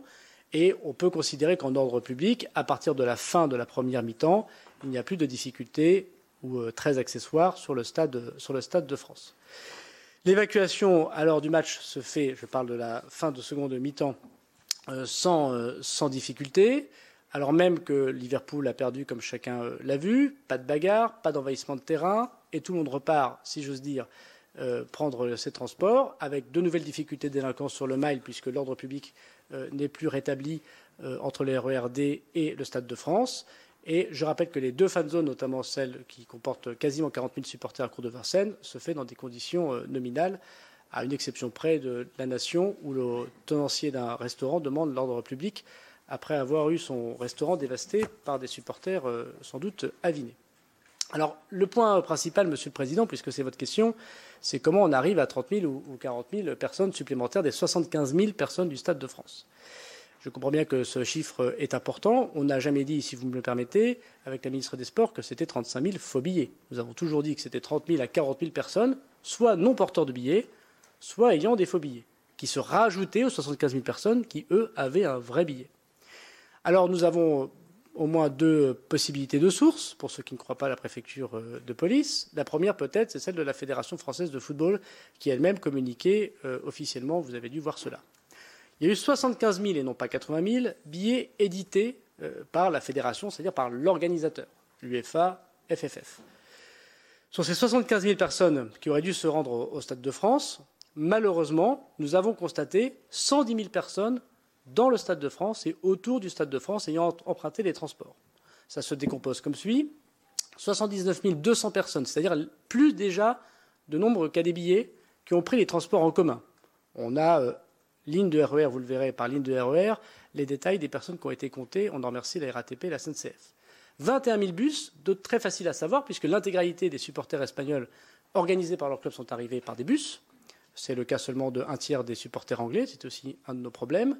Et puis évidemment, euh, tous ceux qui sont arrivés en véhicule particulier, 6 000 taxis et chauffeurs privés, après avoir contacté la fédération, a contacté les, sociétés de taxis et les euh, sociétés privées de chauffeurs privés qui ont évidemment la géolocalisation de leurs courses, et 4100 personnes avec leur véhicule particulier, les parkings en font foi. Ce qui veut dire, vous avez le tableau récapitulatif, que selon les chiffres donnés, non pas par nous, mais par la RATP ou la SNCF, attendez, il faut revenir, allez-y, euh, nous avons exactement les, mêmes chiffres à quelques centaines ou, euh, allez, moins de 5000 près, c'est tout à fait possible. Je rappelle que je regrette personnellement que nous n'ayons pas pu utiliser des drones pour pouvoir euh, mettre dans la gestion de la foule plus d'images sur nos sujets, mais nous aurons sans doute l'occasion d'en reparler dans d'autres circonstances. La ligne 13 de la RATP faisait naître 27 000 personnes qui sont venues au Stade de France.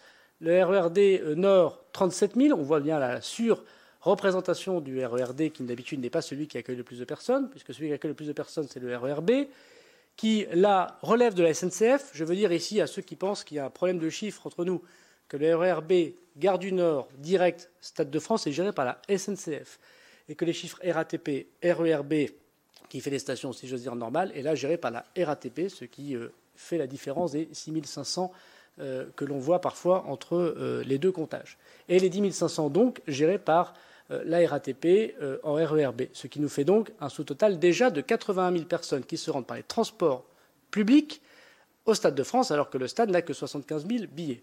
Nous y rajoutons bien évidemment les taxis, les taxis G7, les VTC de toutes sortes, les gens qui sont arrivés en car, les gens qui sont arrivés en bus, les gens qui sont arrivés en provenance de leurs propres véhicules dans les parkings.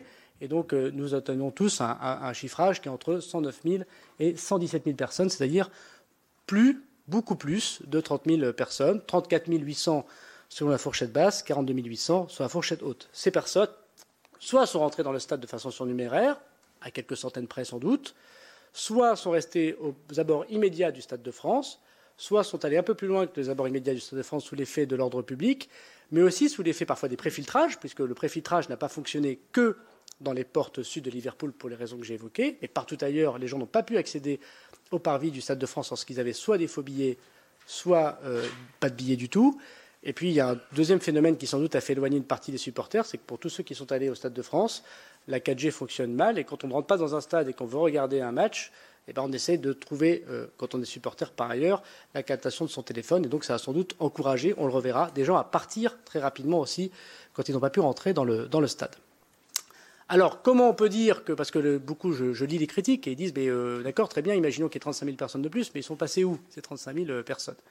Eh bien, la SNCF euh, a elle-même documenté, on vous a également fourni la note qu'elle nous a fournie, qu'à 22h52, c'est-à-dire au lendemain de la première mi-temps, de très nombreux supporters ont commencé à reprendre les métros, et en l'occurrence ici, le RERD. Et donc, comment ça s'est passé? Il y a eu un décalage d'une demi-heure euh, du coup d'envoi. On est passé de 21h à 21h30. 21h30, 22h15, première mi-temps. 22h15, 22h30, mi-temps. 22h30, 23h15, fin du match. Et au moment où la RATP et la SNCF, pour répondre à une de vos questions de l'anticipation, attend la fin du match, parce qu'on avait évidemment décalé avec eux les lignes de RER e après le décalage euh, euh, du, coup de sifflet final, ce qui, objectivement, est une grande prouesse de la part de la RATP et SNCF de rappeler euh, leurs conducteurs et, leurs euh, euh, leur rames de, métro dans des contextes d'hyper-urgence, eh ben, ils ont même dû anticiper cela, puisque dès 22h45, 22h52 nous dit la SNCF, mais les images de vidéoprotection que je ne peux pas vous fournir pour des raisons de protection des libertés, mais qu'ils sont à votre disposition, je suis sûr, si vous les demandez à qui de droit, démontrent que les quais du RERD, notamment de la plaine Stade de France, sont pleins, pleins de beaucoup de maillots rouges, et euh, malheureusement, la SNCF doit refaire venir très rapidement des trains. Et dès 22h52, les trains repartent à Paris, euh, dans des conditions évidemment qui n'ont rien à voir avec un match normal. Tout le monde attend en général la fin d'un match euh, lorsque ce match n'est pas fini. Alors je me suis permis, ça répondra à votre question sur notamment la note de la DLNH, faire un comparatif avec la finale de Coupe de France que nous avions organisée, si j'ose dire, quelques jours auparavant. Ce, match de, de, Coupe de France était a priori, d'après la DLNH, plus dangereux que le match de Champions League. Et chacun sait que certains clubs de supporters des deux clubs de football qui se sont euh, euh, opposés, je ne voudrais pas faire d'insulte ici particulière aux, sénateurs élus de ces départements, posaient des problèmes de supporterisme, comme on dit, très importants. Et c'était déjà un match de football que nous avions euh, particulièrement mis autour de l'ordre public et où s'est déroulé très peu d'incidents. Il y a eu plus de spectateurs, plus de billets vendus pour la finale de Coupe de France que pour la Champions League il y a eu, chacun le voit sur ce, graphique, il y a eu 162 euh, policiers engagés de sécurité publique pour la Coupe de France, 326 donc, je l'ai dit, pour la Champions League. il y avait 810 policiers d'ordre public euh, pour la Coupe de France. On a mis 300 de plus, quasiment. Là, je parle bien de Saint-Denis du stade, hein, je ne parle pas du reste de Paris. 1170 euh, pour l'ordre public. Il y a eu zéro agression de policiers ou de gendarmes. Il y en a eu 10 pendant la Champions League. Il y a eu zéro, c'est-à-dire agressé pendant la Coupe de France. Il y en a eu dix, dont un gravement euh, lors de ce euh, match de Champions League, et notamment ceux qui faisaient le préfiltrage, celui du RRD, avant que nous levions le sujet. Il y a eu trois plaintes déposées euh, pour le Stade de France. Il y en a eu 35, on y reviendra, pour le match de Champions League. Et il y a eu 21 interpellations lors de la finale de Coupe de France. Et à Saint-Denis, il y a eu une trentaine d'interpellations par ailleurs à Paris, notamment pour des ivresses sur la voie publique. 81 interpellations au Stade de France, dont 29 dans le Stade de France, qui prévoyaient les intrusions. Pour répondre à votre question, la moitié des personnes qui ont été interpellées, de qui ont sauté les grilles, étaient des citoyens britanniques. Et euh, sur les. Excusez-moi, pardon, détail. Et sur les 52 en dehors du stade euh, qui ont été interpellés, c'est effectivement les 13 qu'on a vus tout à l'heure sur le parking euh, VIP, et puis les autres qui se sont livrés à des rapines ou, à des agressions, en effet. Donc c'est un montant important d'interpellation par la sécurité publique. J'ai noté, pour répondre totalement à votre question, que sur les 81 euh, interpellations euh, que nous avons euh, commises, 25 ont été commises par des étrangers hors de l'Union européenne. Pour répondre directement à la question, je regrette d'ailleurs qu'on ait à détailler les, nationalités des personnes interpellées, mais je suis bien obligé de répondre à quelques fake news qui circulent malheureusement. Sur Paris et la Seine-Saint-Denis, tout confondu, y compris les fan zones, il y a eu 105 interpellations qui ont conduit à 73 gardes à vue. Je veux rappeler ici que le ministre de l'Intérieur ne décide pas des poursuites judiciaires de personnes que nous interpellons. j'entends qu'il y a des questions sur la suite judiciaire. Euh, je suis parfois celui qui peut déplorer un certain nombre de non-poursuites judiciaires, mais je suis bien dans mon rôle en vous ne parlant que des interpellations euh, de la police euh, nationale de gendarmerie. Alors, qu'est-ce que nous aurions. D'abord, qu'est-ce que nous pouvons faire dès immédiatement pour essayer de comprendre encore mieux ce qui s'est passé, notamment vis-à-vis des personnes qui ont été flouées, parce qu'il y, en a eu des, flouées, et notamment des personnes qui ont pu, parce qu'ils sont citoyens britanniques ou madrilènes, pas déposer plainte. Et je ne veux pas euh, sous-estimer le fait que, euh, venant d'Angleterre ou venant d'Espagne, on n'a pas euh, forcément le même réflexe quand on vient de Nantes ou quand on vient de Nice pour un match de football. Donc je vais proposer qu'à partir de lundi, les citoyens espagnols et les citoyens britanniques puissent déposer plainte dans leur pays. Et je vais dépêcher des policiers français à Madrid et en Angleterre, je l'espère, à Liverpool, mais si, ce n'est à, à, Londres. Évidemment, une plateforme informatique en langue espagnole et en langue anglaise.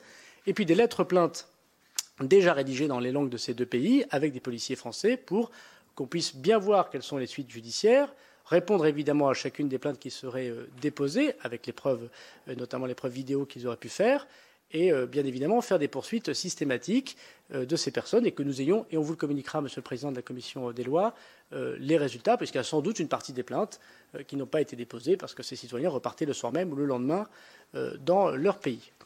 Je veux aussi dire que le parquet de Bobigny s'est saisi pour les faits euh, commis de faux euh, de manière massive industrielle. Je maintiens euh, le mot. D'ailleurs, j'ai constaté que l'UFA faisait elle-même une enquête sur ce sujet. Je veux dire qu'il est tout à fait loisir, évidemment, pour d'autres pays de pouvoir faire des enquêtes s'ils le souhaitent sur ces faits. Je n'ai pas vu, à ma connaissance, d'ouverture de ce point, mais je pense que nous serions tout à fait au rendez-vous, et c'est la justice de le dire, de cette coopération. Et puis, troisièmement, je pense que c'est euh, euh, très important. On doit tirer des conclusions pour la suite. Madame la ministre des Sports euh, y reviendra. Je voudrais simplement terminer sur les questions d'ordre public. Qu'avons-nous mal fait?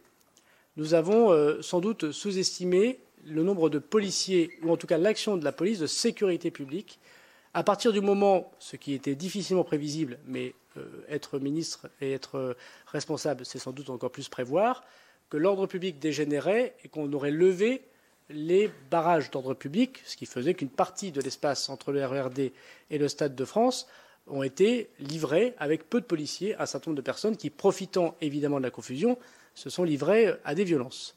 Et donc euh, je crois qu'il faut tirer conclusion de cela, prévoir beaucoup plus de policiers de sécurité publique, parce que chacun voit qu'un policier d'ordre public casqué, avec son équipement, dont le travail est de faire l'ordre public, n'est pas là pour intervenir en délinquance à quelques centaines de mètres. Il y en a qui l'ont fait, je les en remercie, mais ce n'est pas leur travail et ce n'est pas non plus la réglementation qui est euh, utilisée. Dès vendredi pour le stade pour France-Danemark, même si euh, ce match un enjeu plus réduit, je veux dire d'ailleurs que la quasi-intégralité des billets sont électroniques, à quelques centaines près, mais la ministre y reviendra, euh, nous en tirons toutes les conséquences, et évidemment pour les matchs et pour un certain nombre de compétitions plus tard. Ça veut dire aussi qu'il faut faire un effort extrêmement important pour la ville de Saint-Denis et pour la préfecture de police de caméras de vidéoprotection sur l'ensemble de la ligne RERD Stade de France, puisque c'est surtout le RERB et la ligne 13 qui sont vidéosurveillés, dont acte. Euh, j'y mettrai les moyens euh, dès le mois prochain euh, pour rééquiper l'ensemble de cet axe. Et troisièmement, ça veut effectivement aussi dire que nous devons anticiper ce qui manifestement s'est passé ici au Stade de France. En cas d'afflux très important et non prévu on peut imaginer un attentat, on peut imaginer une panne, on peut imaginer un rassemblement, un incendie. Bref, ce rassemblement sont tout à fait possibles, sans doute pas à hauteur de 30 000, mais tout à fait possibles. Un dispositif d'urgence particulier pour lutter contre l'insécurité publique. Le deuxième sujet, c'est évidemment l'ordre public. Moi, je veux dire ici que les décisions qui ont été prises ont permis de sauver des vies. Il y a eu des gestes inappropriés et disproportionnés d'un certain nombre de la part de policiers ou de gendarmes mobiles euh, qui ont été documentés. Je veux dire qu'il y a deux euh, saisines IGPN, en tout cas deux signalements. J'ai évidemment donné l'instruction à l'IGPN de les étudier. Je veux dire euh, que lorsque les Madrilènes et les Anglais pourront déposer plainte, ils pourront aussi faire des saisies GPN, on leur expliquera bien évidemment. Et j'ai vu personnellement deux faits où manifestement l'ordre public et l'utilisation du gaz lacrymogène était contraire aux règles d'emploi. Et j'ai demandé des sanctions au préfet de police pour ces deux responsables des forces de l'ordre. Je veux cependant dire et remettre dans le contexte que lorsque des milliers, et dans un certain cas plus d'une dizaine de milliers de personnes, se pressent, et malgré le fait que dans cette foule il y a parfaitement des gens honnêtes et des gens qui euh, venaient au stade, euh, si j'ose dire, en bon père ou en bonne mère euh, de famille, pour faire reculer une foule qui va connaître un écrasement, les policiers et les gendarmes, sans doute dans l'urgence et sous l'ordre de l'hierarchie, ont utilisé des moyens de dispersion. Est-ce que ces moyens de dispersion sont adéquats pour un événement comme celui-ci? Manifestement, l'expérience mérite d'être très largement revue et j'ai donc euh, demandé dès maintenant, je sais que le préfet Cadeau y travaille par ailleurs, de voir dans le cadre des événements sportifs, dans un événement exceptionnel comme celui-ci qui n'a jamais eu lieu dans cette proportion en France, on puisse voir évidemment des règles d'emploi différentes. Je veux dire que les CRS, les gendarmes mobiles, n'avaient pas d'autres moyens de faire disperser la foule, mais sans doute de la, faute de l'administration qui ne leur donne pas les moyens techniques de le faire. Sinon, c'était euh, évidemment des grenades euh, anti-rassemblement ou des LBD, ce qui évidemment n'était pas du tout proportionné. Donc le gaz lacrymogène a permis de sauver un certain nombre de personnes de l'écrasement. Il a aussi causé de grands dégâts, notamment sur des enfants. J'ai vu comme vous les images. Je voudrais m'en excuser très sincèrement de cette euh, utilisation disproportionnée et les sanctions seront prises. Je vous les communiquerai si vous le souhaitez, Monsieur le Président de la, Commission euh, des lois. Voilà ce que je voulais vous dire en, quelques mots. J'étais un peu long, mais il me semblait nécessaire. Je tiens à votre euh, disposition l'ensemble des, documents et je suis prêt évidemment à répondre à toutes vos questions. Je veux dire que la note d'LNH que vous aurez dans votre dossier ne prévoit pas des milliers de faux billets. Le mieux, c'est puisque tous les documents sont, publics, mais jamais retranscrits intégralement. Il prévoit deux fautes possibles, cette note de la DLNH. La première, c'est que euh, des personnes tenteront de pénétrer par ruse dans l'enceinte sportive en utilisant par exemple des uniformes de steward, du personnel de l'UFA, du personnel médical ou des agents de nettoyage, ce fait euh, prévu par la DNH n'est pas arrivé, fort heureusement. on s'était préparé à cela. Et deuxièmement, de plus, et comme cela peut être constaté lors des précédentes finales jouées par le club de Liverpool, je rappelle ici qu'on n'a vu aucun problème avec les supporters madrilènes et aucun problème avec les autres supporters, plusieurs centaines de supporters anglais ce pas plusieurs milliers, tenteront de pénétrer dans le stade en forçant les tourniquets et les différentes portes d'accès. Et donc euh, nous avons prévu, un, pour cela la fan zone, et deux, pour cela euh, euh, le, surnombre de, policiers, comme je voulais évoquer, d'ordre public, mais effectivement qui n'était pas prévu pour des dizaines de milliers. Je veux aussi dire qu'il y a eu un dysfonctionnement, puisque je vous donne la vérité évidemment à, non pas à la commission, mais à votre audition, que cette note d'ADNH n'a pas été transmise à la préfecture de police contrairement aux autres euh, euh, matchs. Je m'en suis inquiété personnellement. Je multiplie les réunions pour savoir exactement ce qui s'est passé. C'était effectivement un dysfonctionnement euh, du ministère. je vais en tirer les conclusions. Je prends évidemment cette faute pour moi. Elle n'aurait pas changé, à mon avis, grand-chose, puisque par définition, les craintes évoquées n'ont pas été soumises, puisqu'il n'y avait pas des milliers de personnes prévues. Mais il est évident que le préfet de police, qui est garant de l'ordre public à Paris en petite couronne, aurait dû connaître cette note. Merci, Monsieur le Ministre pour cette mise au point. J'indique d'ores et déjà à nos collègues que 21 personnes, 21 sénateurs, sénatrices se sont euh, fait connaître pour poser une question. Donc, euh, nous le ferons après que Madame la Ministre se soit exprimée. Je vous en prie, Madame. Merci, Monsieur le Président. Monsieur le Président de la Commission des lois, François-Noël Buffet, Monsieur le Président de la Commission des affaires culturelles et de l'éducation, Laurent Lafont, Mesdames et Messieurs euh, les sénatrices et les sénateurs. Je suis évidemment honorée d'être devant vous aujourd'hui pour cette euh, audition, pour la première fois devant le, Parlement, en ma qualité de ministre des Sports et des Jeux olympiques et paralympiques, mais j'aurais bien entendu aimé que cela puisse se produire dans des circonstances euh, plus positives. Ma démarche, notre démarche avec le ministre de l'Intérieur, c'est évidemment une démarche de, transparence la plus complète possible devant vous. Et je répondrai donc le plus précisément aux questions que vous jugerez utile de me poser euh, à la suite de cet exposé. Je voudrais peut-être dans ce propos euh, liminaire commencer par réexprimer nos regrets pour les personnes dont la soirée a été gâchée samedi soir et pour ces 2700 supporters de Liverpool qui, alors qu'ils avaient validement acheté leur ticket, ont été privés de ce beau match. Je vous l'ai dit, je m'inscris euh, devant vous dans une démarche avec le ministre de l'Intérieur de totale transparence, mais aussi de responsabilité. C'est la raison pour laquelle, dès lundi matin, à 11 heures, j'ai vraiment souhaité réunir l'ensemble des parties prenantes pour essayer de travailler euh, à l'analyse des incidents, établir les responsabilités de chacun et puis tirer les enseignements qui s'imposent. L'UEFA, en tant qu'organisateur de cette compétition, la Fédération française de football, qui avait certains pans de responsabilité en délégation de l'UEFA, dont je rappelle qu'il maîtrisait l'organisation de cet événement, les gestionnaires de l'enceinte, le consortium Stade de France, et puis du côté de l'État, la préfecture de police, la préfecture de Seine-Saint-Denis, la DNLH dont nous avons parlé, et puis la mairie de Saint-Denis en tant que représentant de la collectivité haute du match. Je voudrais vous dire euh, finalement peut-être les trois principaux éléments que je retiens de cette euh, réunion de retour d'expérience, d'analyse. Le premier point, c'est d'abord la convergence de vues et d'interprétation sur ce qui s'est passé. Certes, nous avions tous des points d'observation différents, complémentaires, mais on s'est vraiment assuré pendant ces deux heures de travail intense que rien n'était incohérent. Et j'y reviendrai. Le deuxième élément que je retiens, c'est qu'il y a, comme souvent dans pareilles affaires, une forme de conjonction de circonstances, de faits, j'ai envie de reprendre les mots du Stade de France, quelque chose qui a entraîné un processus dynamique et exponentiel, chaque pas franchi amplifiant les difficultés rencontrées de manière croissante.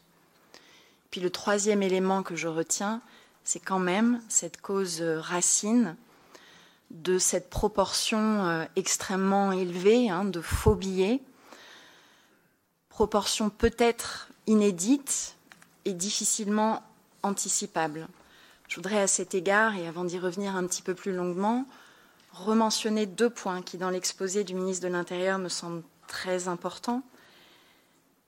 D'abord, dans cette euh, note, que moi non plus je n'avais pas eue euh, en amont, que le ministre de l'Intérieur euh, m'a partagée de la DNLH, il est bien dit qu'environ 50 000 supporters anglais seraient présents dans la capitale, sans être détenteurs de billets.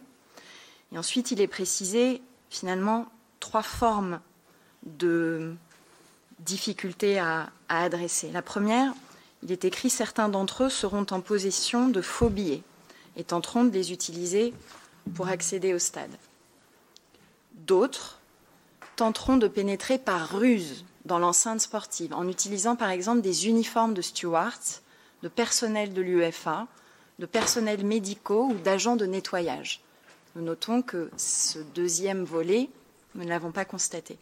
Et puis en troisième, la DNLH identifiait le risque que plusieurs centaines de supporters anglais tentent de pénétrer dans le stade en forçant les tourniquets et les différentes portes d'accès. Vous voyez bien que dans ces termes, la proportion très forte de faux billets n'était pas qualifiée. Parmi ces 50 000, nous n'étions pas alertés sur le fait que le volume de ces faux billets pourrait être aussi élevé. Un autre élément que je voudrais mentionner, c'est le fait que le ministre de l'Intérieur l'a rappelé, organisé en trois mois, mais aussi ne connaître que le 4 mai l'identité des finalistes, dont le club de Liverpool, avec la spécificité très forte de ses supporters, de leur technique, etc.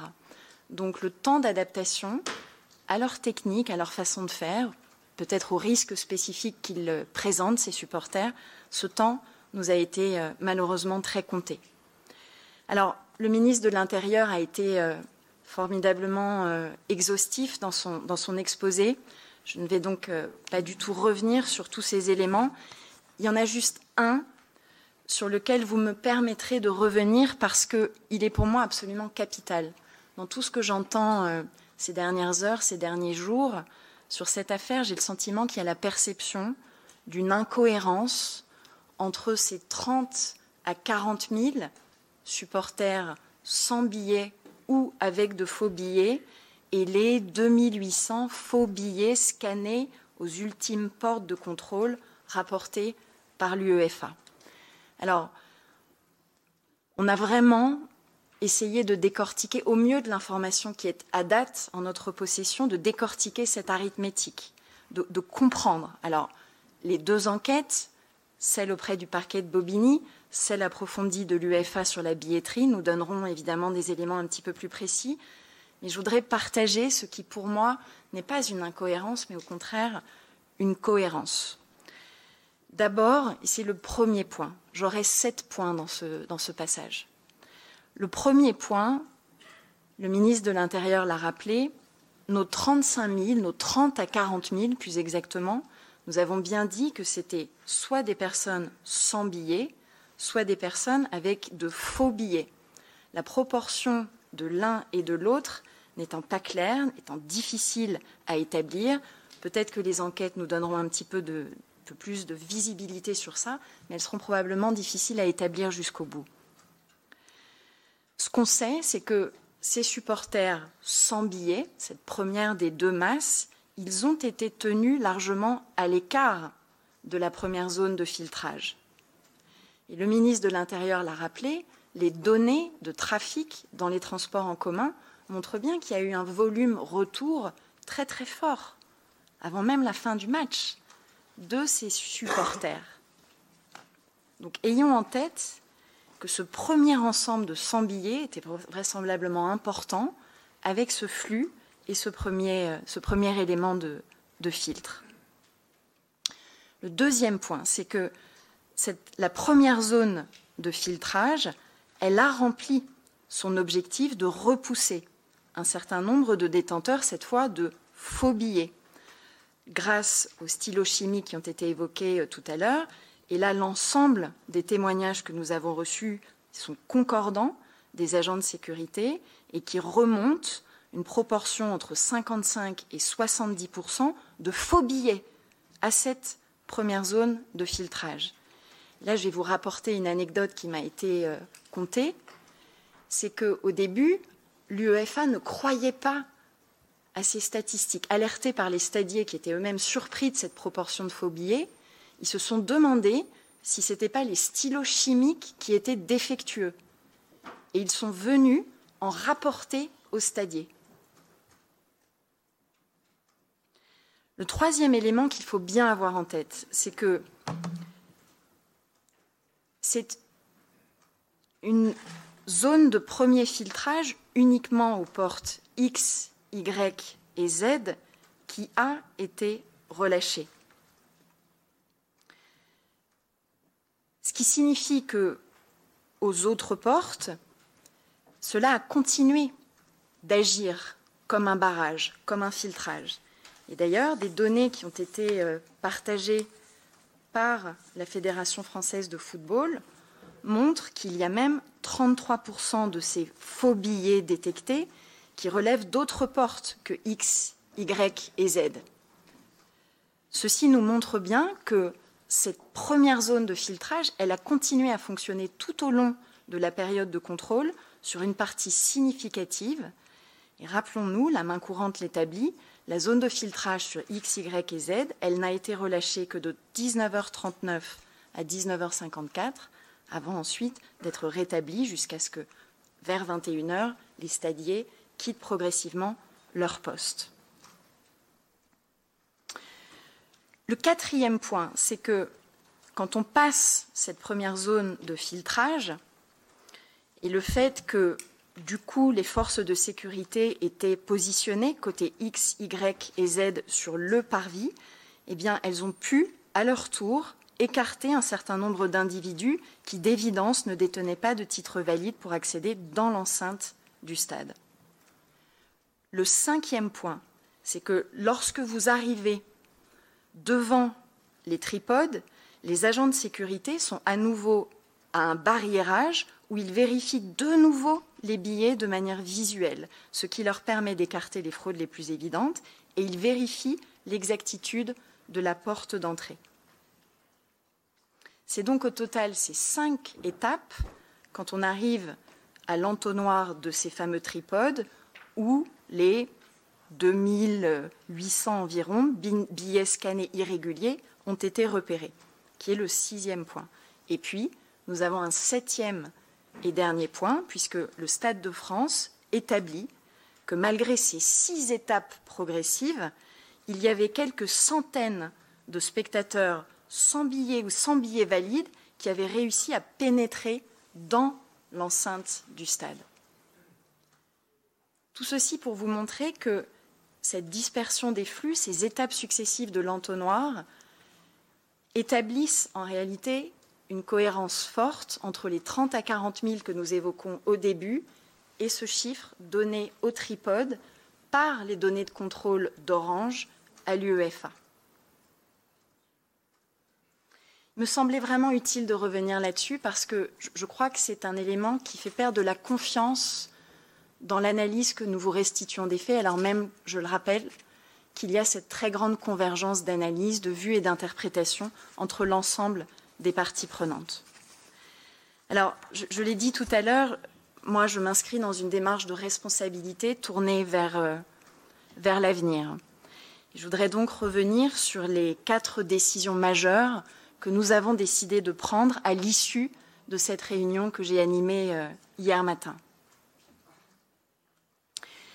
La première, c'est que nous nous sommes dit que la première chose que nous devions faire était de réclamer une indemnisation, une compensation pour les 2700 supporters de Liverpool qui n'ont pas pu, alors même qu'ils avaient un billet valide, assister à ce match. Et nous avons demandé à l'UEFA de pouvoir les compenser rapidement de manière individualisée.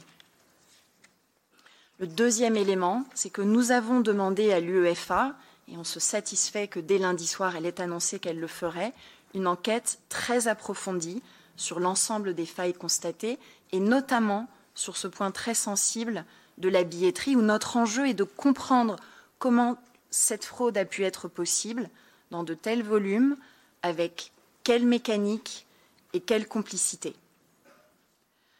Le troisième élément, c'est j'ai demandé au, préfet Cadeau, qui est le délégué interministériel à la gestion des événements euh, sportifs, de rassembler de la manière la plus exhaustive possible l'ensemble des analyses partagées par toutes les parties prenantes dans un rapport qui sera public et qui vous sera transmis, messieurs les présidents. La quatrième décision, c'est avec Gérald Darmanin, nous avons convenu de notre volonté commune de renforcer ce pilotage des grands événements, en particulier pour les rencontres à risque. Les échanges des derniers jours permettent déjà de comprendre que nous allons devoir nous améliorer sur au moins cinq dimensions. La première, c'est la gestion des flux, d'abord au sortir des transports publics, et peut-être a fortiori dans des situations de grève un peu compliquées à anticiper, à calibrer, avec une capacité renouvelée de gérer des plans de secours, des itinéraires de délestage, d'avoir des scénarios de repli bien coordonnés entre l'ensemble des acteurs et susceptibles d'être activés avec de l'agilité. Je précise à cet égard que sur cette gestion des flux, nous devrons améliorer des dispositifs au Stade de France de barriérage qui devront être mieux adaptés à la pression des spectateurs. Nous devrons travailler sur l'optimisation de la gestion de cette zone de premier filtrage avec des aménagements matériels, des moyens humains bien recalibrés, une juste répartition des responsabilités entre les agents de sécurité privés et les forces de sécurité et la volonté de bien optimiser le positionnement de chacun. Et puis la gestion du dernier kilomètre nous amènera probablement aussi à faire des choix politiques et stratégiques, peut-être de piétonisation de certaines voies d'accès, pour écarter les risques qui ont été remarqués samedi soir de croisement de flux antagonistes entre des, des piétons et des véhicules, créant une dangerosité particulière. Le deuxième enjeu sur lequel nous devons nous améliorer, c'est la communication, la signalétique, avec une information bien meilleure à donner notamment aux voyageurs et tout particulièrement aux supporters dans les transports en commun, tant parisiens qu'aux abords du stade. Le troisième enjeu, c'est celui de la sécurité, en s'interrogeant évidemment sur les, conséquences concrètes pour les forces de l'ordre du contrôle d'un dispositif parfois très vaste, avec de vastes plans de circulation, dans des circonstances parfois à risque, et avec cet enjeu majeur de la qualité de la coordination entre nos forces de sécurité intérieure et les agents de sécurité privée, mais aussi, j'insiste là-dessus, avec une attention particulière précisément sur cette filière des agents de sécurité privée, dont nous savons que ce sont des métiers en tension, qui exigent une bonne qualité de, de formation et qui seront cruciaux pour la gestion de nos prochains grands événements. Le quatrième enjeu, au regard des faits de délinquance constatés, nous savons que nous devrons veiller à une meilleure intégration, à une meilleure anticipation des dispositifs de lutte contre la délinquance au sein des services d'ordre pour assurer, garantir la sécurisation générale de nos grands événements. Et puis le cinquième et dernier enjeu, c'est celui de la billetterie, avec la nécessité d'abord d'une utilisation plus systématique de la billetterie électronique, tout en l'accompagnant des travaux nécessaires sur la blockchain qui permettront de fiabiliser l'ensemble, mais aussi une attention particulière au risque de cybersécurité. Le deuxième point sur ce registre de la billetterie, c'est d'améliorer nos techniques de prévention de la fraude. On le voit, c'est un phénomène qui n'est pas spécifique à ce qu'a connu la France samedi soir. Et en la matière, peut-être qu'une coopération européenne, internationale, dans le monde du football et peut-être un petit peu au-delà sera nécessaire en matière de renseignement. Je vous partage ces pistes de travail, ces premiers enseignements sur lesquels le préfet Cadeau dans son rapport reviendra, mais je voudrais peut-être euh, vous livrer encore deux ou trois messages. Le premier d'entre eux, c'est qu'il ne faut jamais oublier que notre pays, compris dans le passé récent, a cette longue tradition fructueuse de réception des grands événements. Je voudrais le rappeler, la Ryder Cup, en 2018, avait réuni 270 000 spectateurs de 90 nationalités différentes. Championnat de hand masculin en 2017, 540 000 personnes. Celui féminin, le championnat d'Europe de hand, tenu sur notre sol sans difficulté. La Coupe du Monde féminine de 2019, 1,2 million de spectateurs. Roland Garros en ce moment avec ses 40 000 spectateurs quotidiens. Au-delà de ce savoir-faire, encore confirmé, le ministre de l'Intérieur l'a dit avec la finale de la Coupe de France, il y a une qualité de gouvernance et de mobilisation que je veux souligner avec la délégation interministérielle aux grands événements sportifs, la DIJOP pour les Jeux olympiques, le rôle de l'instance de coordination nationale pour la sécurité des Jeux et de la Coupe du Monde 2023 avec le préfet Ziad Kouri, et l'ensemble de ces personnes extraordinairement mobilisées pour travailler sur toutes les activités de sécurité et de sûreté qui concourront à la bonne organisation de nos événements. En conclusion, Mesdames, Messieurs, vous l'avez compris, on ira au bout de toutes les conclusions sur ces incidents, au bout de toutes les leçons qu'il nous appartient en responsabilité d'en tirer. Je considère, moi, peut-être euh, c'est la sportive qui parle, que ces événements dont on veut qu'ils ne se reproduisent jamais nous pousseront à progresser, à nous remettre en question là où c'est nécessaire et à réunir toutes les conditions de façon irréprochable pour faire de nos grands événements des succès sportifs, mais aussi les fêtes populaires que les Français sont en droit d'attendre. Mais pensez-vous aussi euh, aux Britanniques, je veux leur redire tous mes regrets pour ceux d'entre eux privés euh, de ce match, mais aussi les appeler à une certaine euh, compréhension des difficultés que nous avons rencontrées, puisque lorsqu'on regarde en détail le rapport fait par la baronne Louise Cazet sur les événements de la finale de l'Euro en juillet 21 entre l'Italie et l'Angleterre, les choses ont été très difficile également. Elle parle d'un échec collectif à anticiper euh, les risques, de 17 brèches dans le dispositif de sécurité, d'une période de confusion allant d'une heure trente avant le coup d'envoi jusqu'au tir au but, de concentration de foule, de chute de barrières. Elle évoque des attaques contre les policiers et les stewards qui ont été d'une violence sans précédent selon les organisateurs. Souvenons de, tout ça.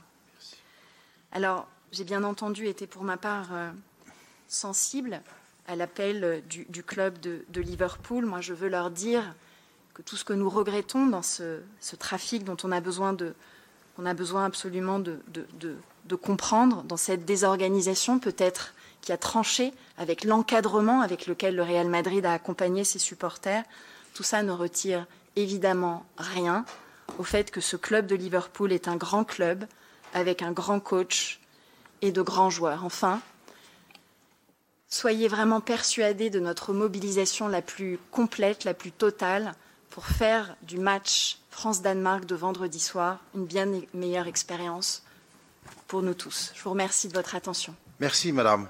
Euh, je voudrais indiquer euh, que nous avons 25 intervenants. Je vous propose de fonctionner de la manière suivante. Par groupe de 10, euh, je ferai les 10 premiers le président Lafont fera les 10 suivants. Et puis pour les 5 derniers, on coupera pas en deux, c'est compliqué. en revanche, vraiment, je demande aux collègues de respecter les deux minutes et au ministre également d'être concis dans les réponses. C'est la meilleure solution, sinon nous n'y arriverons pas. Bon, si on fasse un peu du retard, moi j'ai pas de difficulté, euh, pas de souci. Monsieur Michel Savin, ensuite Monsieur euh, Jérôme euh, Durin, puis Madame Jacqueline Eustache-Brignot, puis ensuite Monsieur Lozac, Monsieur Jean-Pierre Sueur, on va y arriver, Madame, Monsieur Claude Kern et Madame Marie-Pierre de la Gontrie. Et il est parti, Jean-Pierre? Ah, on va alors prendre la place de Jean-Pierre Sueur. Monsieur Assouline, ensuite. Euh, je cherche mes numéros qui ne sont pas dans l'ordre, évidemment. Monsieur Hugonnet et enfin Monsieur Paco. Bien, Monsieur euh, Savin, vous avez la parole. Messieurs, merci, Monsieur le Président. Donc, messieurs les présidents, Madame la Ministre, Monsieur le Ministre, mes chers collègues. Je tiens tout d'abord à remercier les présidents Lafont et Buffet pour l'organisation rapide de cette audition suite aux événements qui se sont déroulés samedi dernier lors de la finale de la Ligue des Champions au Stade de France. Les images que nous avons vues et qui ont été vues par 400 millions de téléspectateurs sont catastrophiques et incompréhensibles.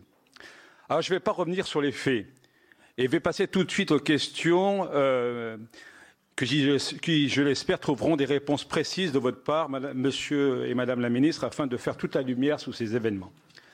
Tout d'abord, monsieur le ministre, je voudrais évoquer avec vous votre communication.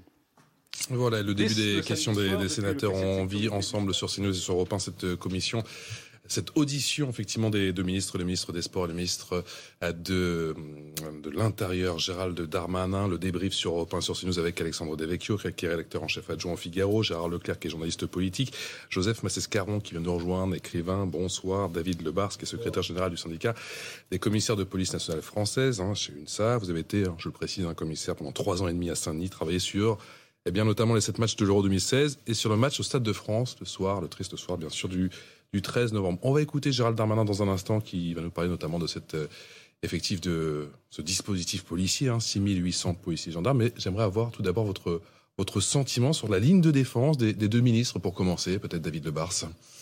Bah déjà, on voit qu'elle a évolué. Euh, moi, je trouve ça bien que des ministres aillent aussi dans l'empathie, ce que j'avais fait moi-même en tant que policier, quand on voit des supporters qui repartent sans avoir vu un match ou qui ont pris du gaz. Euh, mmh. Parmi eux, il y a des victimes. Hein, il aura fallu 4 jours pour un, semblant de, de, de mea culpa ou je suis trop dur Ça regarde la parole politique, mais euh, je pense que c'est pas compliqué de faire de l'empathie tout en étant ferme sur euh, ce qu'il faut dénoncer. ça, c'est le premier point. Le deuxième point, c'est que ce soir, je vois aussi que on pointe du doigt les différents problèmes qui se sont enchaînés et qui ont abouti.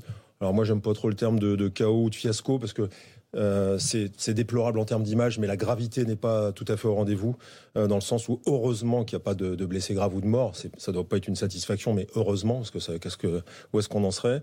Euh, Moi, ce qui me gêne un petit peu, c'est que j'ai l'impression qu'on est en train de tout remettre en question, alors que tout marchait bien avant. Donc, je voudrais aussi rééquilibrer le débat. Il y a beaucoup de choses qui n'ont pas fonctionné, il faut les regarder. Je serai moi totalement transparent là-dessus. Je connais bien le secteur, mais il faut pas oublier que le, le, stade, il existe depuis 98 avec la Coupe du Monde, qu'il y a eu des grands événements. Il y a eu l'Euro, il y a eu des matchs très importants, et ces événements-là, ils ont tous toujours été dans la globalité très bien gérés. Donc c'est pas parce qu'il y a un échec qu'il faut euh, se flageller et tout remettre en question. Par contre, ce qui n'a pas fonctionné, il faut le pointer du doigt. Et le démarrage des dysfonctionnements, c'est à la fois une grève du RER e qui fait que trop de monde arrive sur une ligne. Vous me dites la faute à pas de chance? Non, non, je dis pas la faute à pas de chance. Ah. C'est un cumul d'événements qui fait qu'ensuite, on est dans la loi, excusez-moi, je vais être trial, mais de l'emmerdement maximum, parce qu'après, une fois que c'est plus gérable et qu'il y a un dispositif qui a cédé. Et ça va dans l'escadrille, j'ai bien compris. On va écouter justement Gérald Darmanin, c'était il y a quelques minutes, vous l'avez vécu sur CNews et sur Europe 1. Il y a eu 6800 policiers gendarmes euh, et quelques dizaines euh, de sapeurs-pompiers déployés pour assurer la sécurité de l'événement. C'est l'événement qui, depuis que je suis ministre de l'Intérieur, événement sportif bien évidemment, a mobilisé le plus de policiers et de gendarmes. Parmi ceux-ci, il y a eu ce qu'on appelle les UFM, les unités de force mobile, à peu près 80 CRS ou gendarmes mobiles, qui ont été euh, prédisposés euh, dans le périmètre du Stade de France. Sur la Seine-Saint-Denis en particulier, et là je veux répondre directement à votre question, Monsieur le Président de la Commission des lois, il y a eu 326 effectifs de sécurité publique, à ne pas confondre avec quasiment 6 000 effectifs d'ordre public. David Lebars, commissaire de police, ce dispositif, il était assez dimensionné? Là-dessus, ça peut se discuter, parce que quand on regarde le résultat, les centaines de plaintes de victimes qui affluent vers les commissariats et qui vont arriver en, en numérique pour ceux qui sont partis à l'étranger, ça a quand même posé la question de savoir si on a ou pas maintenu l'indélinquance. Moi, ma réponse, c'est non. Donc, avec plus d'effectifs, on aurait sans doute fait mieux, parce que quand je vois que des gens se sont fait dépouiller avant, pendant le match, en rentrant chez eux, et qu'il y a eu aussi des agressions sexuelles, ça veut dire qu'il y a des hordes de délinquants. Ça commence à arriver, effectivement, on entend de plus en plus ces plaintes concernant ces, ces agressions sexuelles. Les réseaux sociaux servent aussi à ça. Et moi, ça, je trouve ça navrant. Euh, vous savez, pour que les gens comprennent, un dispositif sur un stade de foot comme celui-là, globalement, il y a deux services. Il y a le service d'ordre proprement dit qui gère les foules, c'est la DOPC. Ça, c'est l'ordre public, la foule, la gestion des foules. Puis il y a le dispositif anticriminalité. C'est celui qu'on met autour et qui consiste à détecter les délinquants, quelles que soient leurs origines, quel que soit leur, le type de délit qu'ils commettent, et donc de sécuriser les gens pour que ça ne soit pas des proies. Et là, je crois qu'on a été un peu sous-dimensionné. En tout cas, on n'a pas fait un très gros résultat. Il y a peu de garde à vue et il y a beaucoup de plaintes. David Lebar, est-ce que vous n'avez pas le sentiment, encore aujourd'hui, quatre jours après, alors vous n'avez pas ce terme de, fiasco ou encore de, chaos au, Stade de France, que eh bien, le ministère de, l'Intérieur se défausse un petit peu sur l'UEFA et sur la 3F, la Fédération française de football? Moi, tout ça, je l'ai lu, je le, regarde, mais euh, je veux dire, chacun a sa part de responsabilité. Il n'y a pas un responsable et puis tous les autres qui peuvent se dire que euh, tout s'est bien passé. Euh, il y a une grève du RER. E il y a un problème de billetterie. Il ne faut pas oublier quand même que c'est le club de Liverpool qui a imposé une billetterie papier. Une billetterie papier, ça crée deux problèmes. Ça ralentit le contrôle parce que ça crée des, des billets qui sont plus difficiles à scanner. Ça a été le cas. Et puis surtout, ça favorise la fraude. Donc, il ne faut pas oublier quand même que ça, c'est le club de Liverpool qui l'a imposé. Ensuite, les fraudeurs. Le nombre, moi, je commande pas. Je pense qu'on n'aura jamais le bon chiffre. Quand tout le monde arrive à un point qui est censé accueillir 5000 personnes et que vous en avez 15 000, là déjà vous avez les conditions du désastre. Et heureusement que ce point a été ouvert, parce que s'il n'avait pas été ouvert, je rejoins le ministre, il y a des gens qui se piétineraient ou qui pourraient être gravement blessés, voire des décès. Puis après, bah, une fois que vous avez cette foule... Ça, ça peut pas. Vous, que vous, vous le disiez, c'est tout à fait normal et légitime. Vous avez toute la légitimité pour le dire. Mais avoir entendu, moi je suis profondément révolté, pardon, d'avoir entendu euh, pendant trois, depuis trois jours un certain nombre de responsables politiques de la majorité dire qu'on peut se satisfaire parce que heureusement il n'y a pas eu de mort pour moi, c'est totalement inaudible. C'est pas mon discours. Non, non, mais je sais, c'est pas votre discours, je précise, mais comme vous en avez parlé, mm. ça, c'est totalement inaudible. Mm. C'est totalement inaudible. On a Alors entendu là, on la porte-parole du gouvernement cet après-midi au sortir du Conseil des ministres dire qu'effectivement, il n'y a, pas eu de, drame. Hein. Voilà, ça, ça, on ne peut pas entendre une chose pareille. On ne peut pas entendre une chose pareille, parce que euh, franchement, c'est, enfin, je trouve ça même obscène tellement, euh, je, je, enfin, se réfugier derrière cet élément, euh, c'est juste pas possible. Alors, on voit bien que Gérard Darmanin, enfin, d'après ce qu'on a entendu, et notamment la ministre des Sports, qui essaye de rattraper ce que euh, l'aspect un peu empathique que, que n'exude pas euh, le ministre de l'Intérieur, c'est le moins qu'on puisse dire, euh, qui dilue évidemment, comme toujours dans, les chiffres, on en a parlé ensemble, mais on voit bien qu'il y a eu un, on voit bien qu'il y a un changement. Mais ce changement, de toute façon, il va y avoir une attente nécessaire vous l'avez rappelé, euh, parce qu'il y a des plaintes qui arrivent, et les plaintes qui arrivent, déjà, on va, il faut qu'on les, qu'on les regarde, et aussi qu'on les examine, qu'on voit tous ces éléments d'information, parce qu'on va peut-être également avoir un autre regard. tous les témoignages quand même qui arrivent progressivement, sont quand même assez, assez terribles, hein, de personnes qui se sont senties euh, piégées, de kidnappers qui se sont sentis totalement de, euh, piégés, qui venaient juste là pour assister à un match, et la manière dont ils ont été trimballés, oppressés, et pour certains détroussés, mmh. euh, c'est quand même, c'est quand même terrible. La, la, la, la chose qui m'intéresse pour moi, personnellement, c'est l'aspect de la communication. C'est l'aspect communication. C'est ces trois jours de communication. Est-ce que cette audience du Sénat, est-ce que c'est et, le, fait que les deux ministres se, prêtent au jeu de questions-réponses, va arriver, un basculement, voilà, va arriver à trouver un basculement. C'est difficile. Le fait que le président de la République, alors qu'on voit bien que trois jours, il y a eu trois jours de crise. Et pourquoi il y a eu trois jours de crise? Parce qu'on s'est réfugié derrière euh, un, un, paravent euh, d'arguments et d'explications qui ne tenaient pas la route, où il y a eu des chiffres, euh, et puis évidemment les chiffres ont été contestés, il a fallu revenir en arrière, puis etc. Et, et tous les éléments de langage. le sentiment que Gérald Darmanin se défaussait un petit peu sur le et se défausser, la ministre voilà, des Sports qui, se défausser qui sur, absolument sur la ministre des Sports qui, qui, qui vient d'arriver. Tout, tout, ça, en fait, on parle beaucoup des, des, des, des Jeux Olympiques, bien sûr, et c'est tout à fait normal, ou et du mondial de rugby. Du monde de rugby, c'est tout à fait normal. Moi, ce que je veux juste retenir, c'est l'attitude qu'il y a eu en termes juste politiques, qu'il y a eu sur cette gestion de crise, la manière dont on a géré cette crise, puisque crise il y a, enfin, ou à moins de, de, de vivre sur la planète Zorg, enfin, tout, tout le monde en a parlé, hein, oui. tout le monde, et, euh, du point de vue international. Sauf Emmanuel Macron. Je, je, sauf Emmanuel Macron, merci, j'allais venir, et notamment parce qu'on n'en parle jamais, la presse espagnole, qui n'est vraiment pas tendre, c'est le moins qu'on puisse dire, pour ce qui s'est passé. Donc, euh, euh, tout, tout, ça me paraît, cette communication, là pour le coup, qui a été chaotique, si euh, là, ça a été euh, un, chaos total. Est-ce que euh, comment se fait-il qu'il y a une incapacité à gérer cette crise? Si on, si on considère en plus que depuis l'élection d'Emmanuel Macron, il y a eu l'effet Borne, si je puis dire, qui a fait pchit. Il y a eu l'effet Damien, Abad. Il y a etc., etc. Il y a quand même un moment donné où je pense qu'en termes de, de communication politique, on peut dire il faudrait juste que le président de la République, si c'est possible, ne s'occupe pas que de l'Ukraine, même si on a visité les hôpitaux, j'en conviens, mais ne s'occupe pas que de l'Ukraine, et que les membres du gouvernement ne s'occupent pas que des législatives. Voilà. Qu'il y a aussi des préoccupations qui touchent les Français, notamment ben, celle de sécurité, d'insécurité qu'on a pu voir aux alentours du On stade. suit cette audition au, au Sénat, c'est en direct sur CNews et sur Europe 1, évidemment, les sénateurs qui demandent des comptes à la ministre des Sports et au ministre de l'Inter, Gérald Darmanin. Gérald Darmanin qui est notamment eh bien, euh, revenu sur cette euh, soirée, qui a ra raconté en détail d'après lui ce qui s'est passé, carte du Stade de France à l'appui. Il est revenu également sur ces 35 à 40 000 supporters supplémentaires qui étaient là ce soir-là au Stade de France. Écoutez-le. Il y a eu 75 000 et non pas 80 000 billets édités euh, par la fédération, c'est-à-dire par l'organisateur, l'UEFA, FFF.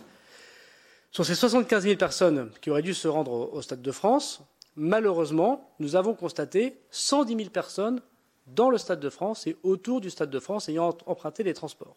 Ça se décompose comme suit. 79 200 personnes, c'est-à-dire plus déjà de nombre qu'a des billets qui ont pris les transports en commun. Alexandre Devecchio du Figaro, est-ce que le début de démonstration de, de Gérald Darmanin, on a entendu cet extrait de son propos liminaire, vous a convaincu?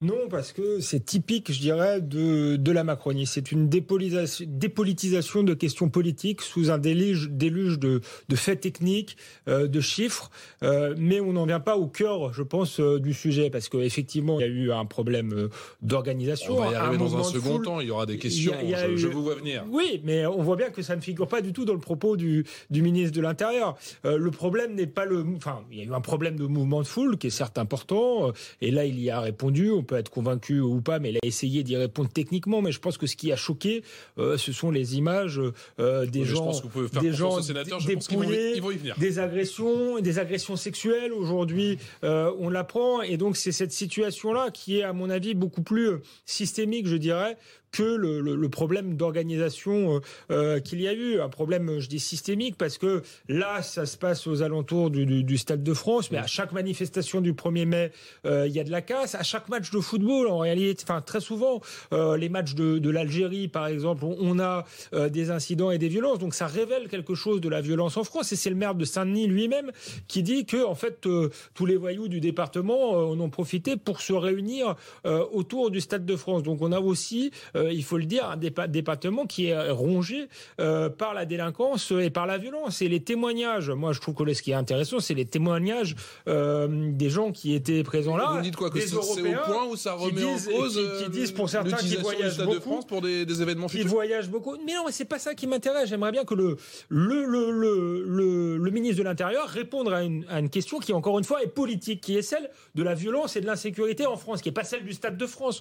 On se concentre sur la partie, on oublie oublie le tout. Euh, voilà, il y a un problème en France d'insécurité chronique dans les classements. On est dernier, enfin avant-dernier en Europe, euh, juste derrière la Biélorussie. C'est ça le, problème. Ça aurait dû être un des, débats de la présidentielle et ça doit être un des débats aujourd'hui. Et c'est à ça qu'il doit s'atteler et pas seulement à éviter qu'il se repasse la même chose au Stade de France. C'est de, répondre pourquoi à Saint-Denis aujourd'hui, euh, eh bien, on est comme dans un pays du tiers-monde et, les touristes se font dépouiller. C'est ça qui choque l'opinion publique. le reste, c'est important, euh, mais c'est très secondaire. Les, questions d'insécurité sont très importantes. Simplement, aujourd'hui, il était convoqué par le Sénat pour s'expliquer sur ce qui s'est passé euh, samedi soir. Euh, moi, j'ai trouvé dans son intervention, donc qui était longue, hein, presque une heure, il y a un point sur lequel j'ai trouvé plutôt convaincant, c'est sûr, donc ce qu'on appelle les mouvements de foule, les 35 à 40 000 euh, supporters anglais qui avaient soit des faux billets, soit pas de billets du tout. Il a donné tout, on, on, on l'a évoqué, il a toute une série de chiffres. Là-dessus, je pense qu'il a été, c'était plutôt, en tout cas, c'était argumenté. Maintenant, sous réserve qu'on ait, que tout ça soit effectivement confirmé, parce que les chiffres qu'il a donnés sont assez quand même intéressants, puisque c'est notamment le, simplement par les transports, etc. Mais ça suffit pas. Bon, mais là-dessus, je trouve qu'il était plutôt bon. En revanche, il a quand même fait un aveu que je trouve très important et qui là est malheureusement euh, euh, gênant pour lui, c'est quand il explique que les forces de police qu'on a, euh, qui étaient, qu'on avait envoyées au, à l'arrivée du RER D, donc pour surveiller le premier filtrage, il a exactement dit ceci. Comme quand il y a eu le, quand on a décidé de, faire sauter ce filtrage parce qu'autrement il risquait d'avoir mmh. des mouvements de foule, mmh. les policiers, a-t-il dit, sont partis vers le stade, vers l'enceinte du stade, et il a dit textuellement n'était plus sur le mail, dans le mail, donc sur, entre le, entre le RERD et le stade, au moment où il y a eu l'intervention des délinquants qui sont venus dépouiller, agresser des gens, etc.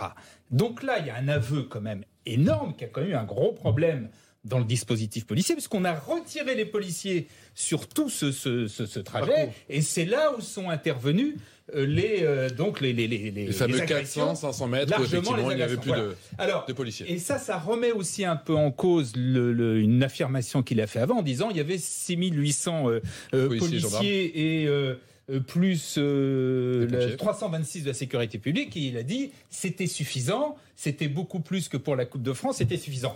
À l'évidence, ce n'était pas suffisant puisque on a été obligé de retirer les policiers qui étaient à un endroit pour les faire venir, les rapatrier sur donc dans l'enceinte du Stade de France, et donc il n'y avait plus de policiers au moment où se sont produites Commissaire les David Lebars. dont on a parlé. Donc là-dessus, il y a quand même, me semble-t-il, un vrai souci. Commissaire David Lebars, est-ce qu'il a raison, euh, le ministre de l'Intérieur, de faire cette comparaison avec la finale de la Coupe de France? Dont il dit qu'elle était limite euh, peut-être euh, plus dangereuse, en tout cas à, l'en croire, qu'il y avait peut-être plus de risques de débordement. Je ne sais pas, parce que la finale de la Coupe de France, elle s'est bien passée. Et là, on parle d'un match euh, qui fait que la France est montrée du doigt partout dans le monde. Donc, il faut quand même analyser les causes de ce qui a raté et de ce qui n'a pas fonctionné samedi. Moi, je vais deux, deux, trois précisions. Une fois qu'un barrage cède mmh. et que vous avez 10 000 personnes qui rentrent dans ce qu'on appelle le périmètre Bon, euh, moi je le dis parce que j'ai parlé avec mm. beaucoup de collègues sur place. Il y a une mm. partie des collègues qui ont été appelés en urgence pour aller dans ce périmètre pour essayer de se réorganiser. Donc vous êtes déjà dans la désorganisation. Deuxièmement, c'est du gendarme mobile ou du CRS. Donc c'est du policier équipé lourd. Donc ça va pas courir après le délinquant. Ils sont dissuasifs quand il y a du délinquant. Quoique pour certains délinquants, c'est plus dissuasif de voir du CRS, mais c'est certainement pas eux qui vont courir derrière. D'ailleurs, le ministre l'a dit. Donc, je vous dis, moi, je suis convaincu a un moment, c'est le dispositif anticrime de mobilité qui fait que ces poches de délinquants. Alors, il y a deux types de délinquants. On va être très précis ce soir. Vous avez globalement sur la dalle euh, Aubervilliers, Saint-Denis, sur le nord de Paris, Seine-Saint-Denis, vous avez un, amas de, gens euh, sans papier ou de MNA, de mineurs non accompagnés ou de mineurs isolés, qui sont euh, totalement dédié à la délinquance, que ce soit le lundi, le mardi ou au jour, du match. Premier point. Et puis après, vous avez des voyous des quartiers d'à côté qui ont vu qu'il y avait une opportunité, qui avaient un objectif et une envie, c'était de rentrer dans le stade, et ils y sont rentrés par des effets d'aubaine, par de l'escalade, comme on l'a vu, etc. Mais je veux dire, les failles dans le dispositif euh, quand la police doit compenser à l'intérieur du stade, c'est que déjà, on peut pointer du doigt aussi l'organisateur. Moi, je reconnais les torts côté police, mais si vous avez des gens qui escaladent les grilles, vous regardez les images, il y a zéro stadier derrière les grilles. Ça veut dire que c'est des grappes entières de gens qui escaladent sans être accueillis derrière. C'est pas la première fois au moment du, match de, de, l'Algérie, euh, du, fameux France France-Algérie où la, où la pelouse avait été envahie, et envahie les stadiers avaient plus ou moins laissé passer parce qu'ils connaissaient aussi une partie de, des gens qui étaient dans le public et, qui, qui sont rentrés sur le stade. Donc ça pose aussi les questions de, de recrutement et de gens qui sont, si ce n'est complices, complaisants avec la délinquance. Alors, écoutez, phénomène pelouse connu, mais phénomène escalade de l'enceinte pour rentrer, ça, beaucoup plus rare. On va écouter justement Gérald Darmanin et cette euh, pression qui a été notamment effectuée sur euh, plusieurs portes. Écoutez. Devant euh, le monde très important, et on peut estimer, les chiffres évidemment ne sont pas fiabilisés encore à cette heure, mais à 5 à 6 000, le nombre de gens qui poussent les grilles de ces deux et trois portes, et notamment des portes d'urgence qui à 300 kg lâchent et permettent de rentrer dans le stade, et c'est normal puisque c'est la sécurité civile, le préfet de police prend une deuxième décision qui est de rapatrier l'ordre public les euh, gendarmes mobiles qui encadré ces préfiltrages et qui encadré les sorties du RERD, qui est assez longue, quand vous regardez la carte, on les reverra si vous le souhaitez, jusqu'aux tribunes, pour mettre les gendarmes de l'autre côté euh, des grilles, pour éviter que les grilles ne lâchent et accessoirement éviter les intrusions. Et en ce sens, ces deux mesures ont sauvé des vies, David Lebers Oui, mais je suis d'accord, ça ne doit pas être le fil conducteur d'une soirée dont on doit se satisfaire. Heureusement qu'on a sauvé des vies. Mais ça permet de comprendre où sont les gens et pourquoi ils ne sont pas à d'autres endroits. Parce que c'est ce qui fait qu'il y a eu de la place pour des poches de délinquance qui n'ont plus vu ce dispositif policier qu'on voit à chaque match. Et quand vous avez une, une opportunité, quand vous êtes un délinquant, vous n'avez plus que votre proie et vous n'avez plus de policiers en tout cas quand visuel vous dites bah, c'est l'occasion de passer à l'acte. Moi c'est ça qui me nave le plus, c'est que on a eu 300, 400, peut-être 500 délinquants qui s'en sont donnés à cœur joie sur des supporters qui étaient venus passer une belle soirée et qui repartent sans leurs effets personnels. Mmh. Puis je vous dis des effets d'aubaine pour aller escalader le stade avec des risques inconsidérés. C'est tout ça qui fait le, mmh. chaos et les images déplorables. David Lebars, vous connaissez par cœur le stade de France et ses alentours. Est-ce qu'on a les yeux sur ce qui se passe en, temps réel? Est-ce qu'on a les caméras disponibles suffisantes pour voir tout ce qui se passe aux alentours du stade ou pas forcément? Ça a énormément progressé. Hein. Moi, j'étais à une époque où euh, le plan de vidéoprotection prenait de l'ampleur. Hein. Heureusement, les, mentalités ont changé. Aujourd'hui, on parle de protection. On voit bien que c'est l'intérêt de tous. Il en manque encore à certains endroits, mais c'est pas ça le sujet. C'est pas la raison de l'échec. On pourrait avoir quelques. Là, on savait ce qui se passait sur le terrain? Oui, on a les, on a les yeux. Euh, la, ville de Saint-Denis a beaucoup progressé et il y a un plan de vidéoprotection. Il y a le financement avec la, la préfecture de police de Paris. Donc, il y a de quoi voir. Et puis aussi, il y a des moyens mobiles. Hein, je vous rappelle, on est quand même capable aussi mmh. de mettre en place des moyens mobiles et on a suffisamment de policiers qui sont aussi dédiés à cette surveillance-là. Ça a manqué de communication. Moi, le point principal que j'ai entendu dans la conférence de presse, et je crois qu'on peut partager, c'est quand vous avez un point, il y a 15 000 personnes, le minimum, c'est de leur communiquer l'information, d'aller à gauche ou à droite et de se répartir ailleurs dans l'intérêt de tout le monde. Et là-dessus, on a beaucoup entendu qu'il y avait zéro communication. La défaillance totale. Alexandre Devecchio du Figaro. Non, moi, ce que je, retiens des propos de David Lebas qui sont intéressants, euh, c'est les poches de délinquance. Encore une fois, pour moi, c'est le, le, du problème. On parle d'un pays où désormais, il y a des poches de, de délinquance, il y a des hordes de 500 ou 400 personnes qui sont là. Euh, vous nous avez parlé de la question des mineurs isolés qui sont là tout le temps, mmh. euh, pas seulement au moment des matchs. et qui... qui rappelle que sur 80 interpellations, 25 sont des extra-européens. Oui, euh, donc ça fait quand même un sacré pourcentage. donc qui sont là tout le temps et qui, et qui vont piller des gens. Je suis désolé, ça rappelle les, les, les pays du tiers-monde et c'est à ce problème qu'il va falloir s'atteler. Alors je dis pas du tout que c'est simplement la faute de Gérald Darmanin, mais c'est, je pense que s'il a été aussi véhément dans le déni et s'il a voulu absolument accuser les supporters anglais, c'est parce que c'est ça fondamentalement euh, qui le gêne. C'est la question, à une des questions à laquelle il va falloir répondre pendant le, quinquennat, et on aimerait qu'il sorte euh, du, déni. il faut reconnaître euh, que la France est dans une situation très grave en matière d'insécurité. On aimerait bien des solutions durables. Donc il faut qu'il s'explique sur les mouvements de foule, etc., et qu'on trouve la solution. Mais ça, c'est une solution technique à court terme. Mais il y a un chantier à long terme. Et si ce, match nous permet de l'ouvrir, c'est bien. Et voilà voilà, ce que je crains, c'est qu'on essaye à tout prix, c'est ce qu'essaye de faire le ministre de l'Intérieur, de refermer le couvercle et de dire circuler, il n'y a rien à voir sur cette question-là. Est-ce qu'il est dans le déni encore, le ministre de l'Intérieur?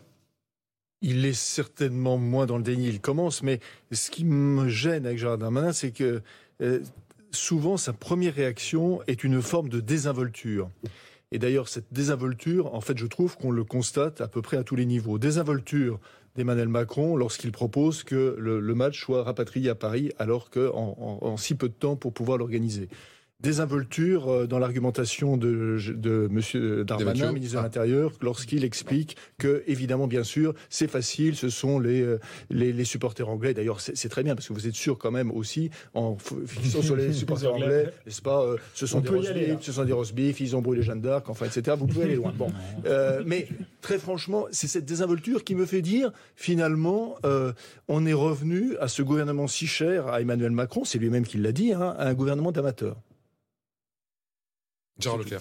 Ouais, je suis pas sûr que sur Darmanin on puisse dire que c'est un amateur. Je suis pas sûr que qu'on puisse dire de Darmanin qu'il ne s'intéresse pas et qu'il met le, le, le, le couvercle. Mais Gérard, il a encore raison aujourd'hui à cette heure-là, alors qu'il répond aux, questions des sénateurs, de, de charger encore une fois, d'une certaine manière, les, non, il n'a pas les- il les a Anglais.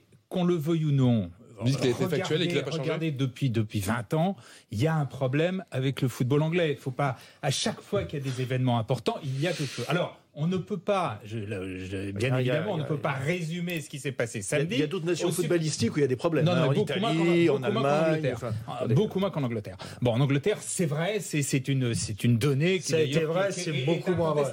Oui. Cela dit, on ne peut pas Non, mais les Anglais, résumer. les, bien les Anglais sont des fous furieux, c'est connu. D'ailleurs, on va voir avec le jubilé, ils vont tous descendre de- dans la rue, ils vont brûler la reine, bien sûr. non, mais là, vous, c'est c'est- c'est de la caricature. On parle, Ah du, bah, football anglais. Oui. On parle du football anglais. Bon, il y a un souci avec le football anglais. Et sur, effectivement, euh, Darmanin n'a pas eu tort, sur l'histoire des billets, des billets papier, c'était demandé par le club de Liverpool, c'était une grave erreur. Peut-être d'ailleurs qu'on aurait dû intervenir davantage pour, pour que ça ne se passe autrement.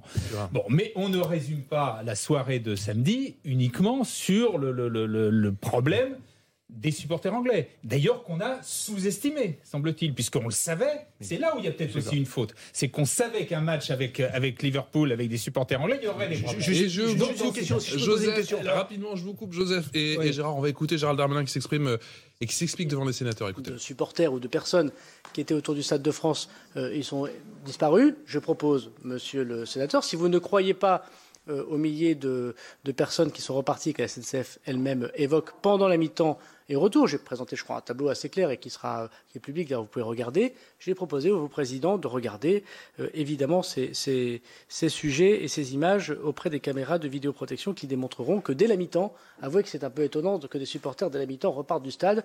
Ayant été au stade, je ne les ai pas vus partir. Voilà. Le deuxième sujet, euh, celui de la délinquance. Bon, j'entends bien euh, la question. Alors évidemment, est-ce que je condamne la délinquance? Il me semble que depuis euh, deux ans, euh, je la condamne et je la condamne fortement. Est-ce qu'on aurait pu lutter davantage contre cette délinquance? Évidemment. Pourquoi cette délinquance a été de façon plus importante que dans les autres matchs? Je pense avoir expliqué, c'est parce que le dispositif de sécurité d'ordre public a été levé notamment pour pouvoir sauver des vies qui consistaient à l'écrasement ou au débordement des personnes extrêmement nombreuses parce qu'en surnombre et parce qu'avec des faux billets ou parce que sans billets qui se présentaient. La décision prise par la préfecture de police a sauvé des vies. La conséquence a en effet été de livrer le terrain, comme vous dites, monsieur le sénateur, à une délinquance que les policiers appellent d'opportunité. Je l'ai évoqué, je l'ai dit et je n'ai pas à le cacher. Il est difficile de la mesurer complètement, c'est-à-dire pour ça que, dans une formule tout à fait originale et tout à fait novatrice, nous proposons à chacune et à chacun de pouvoir déposer plainte, y compris de la part de citoyens qui, pas dans notre pays, qui ne sont pas dans notre pays, qui sont repartis. Donc effectivement, il y a eu cette euh, difficulté. Mais je trouve que, à la fois de la part de Madame la sénatrice et de vous-même, qu'évoquez avec beaucoup d'insultes la Seine-Saint-Denis, et qui, depuis euh, plusieurs heures, voire plusieurs jours, évoque une essentialisation de la délinquance, euh, en évoquant des nationalités, en mettant en pâture un certain nombre de liens très nauséabonds qui font malheureusement l'écho d'une campagne présidentielle que pourtant les extrémistes ont perdue, je la trouve personnellement ex- extrêmement déplacée. Je vous le dis comme je le pense. Je vous le dis exactement comme je le pense. Si, si, je pense qu'il y a une. Non, mais il faut assumer le fait qu'il y a une forme.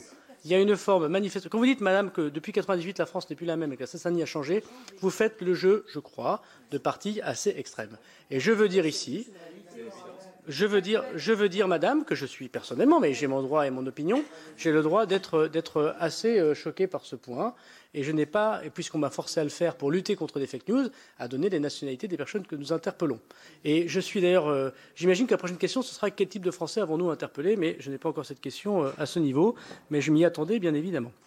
Je veux dire cependant que sur les euh, interpellations qui ont eu lieu, la justice poursuit ces personnes.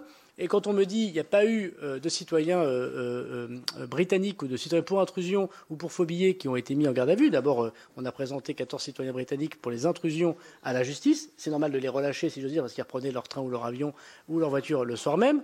Je signale que ce n'est pas moi qui les relâche. Hein. Vous êtes au courant que c'est l'autorité judiciaire qui le fait.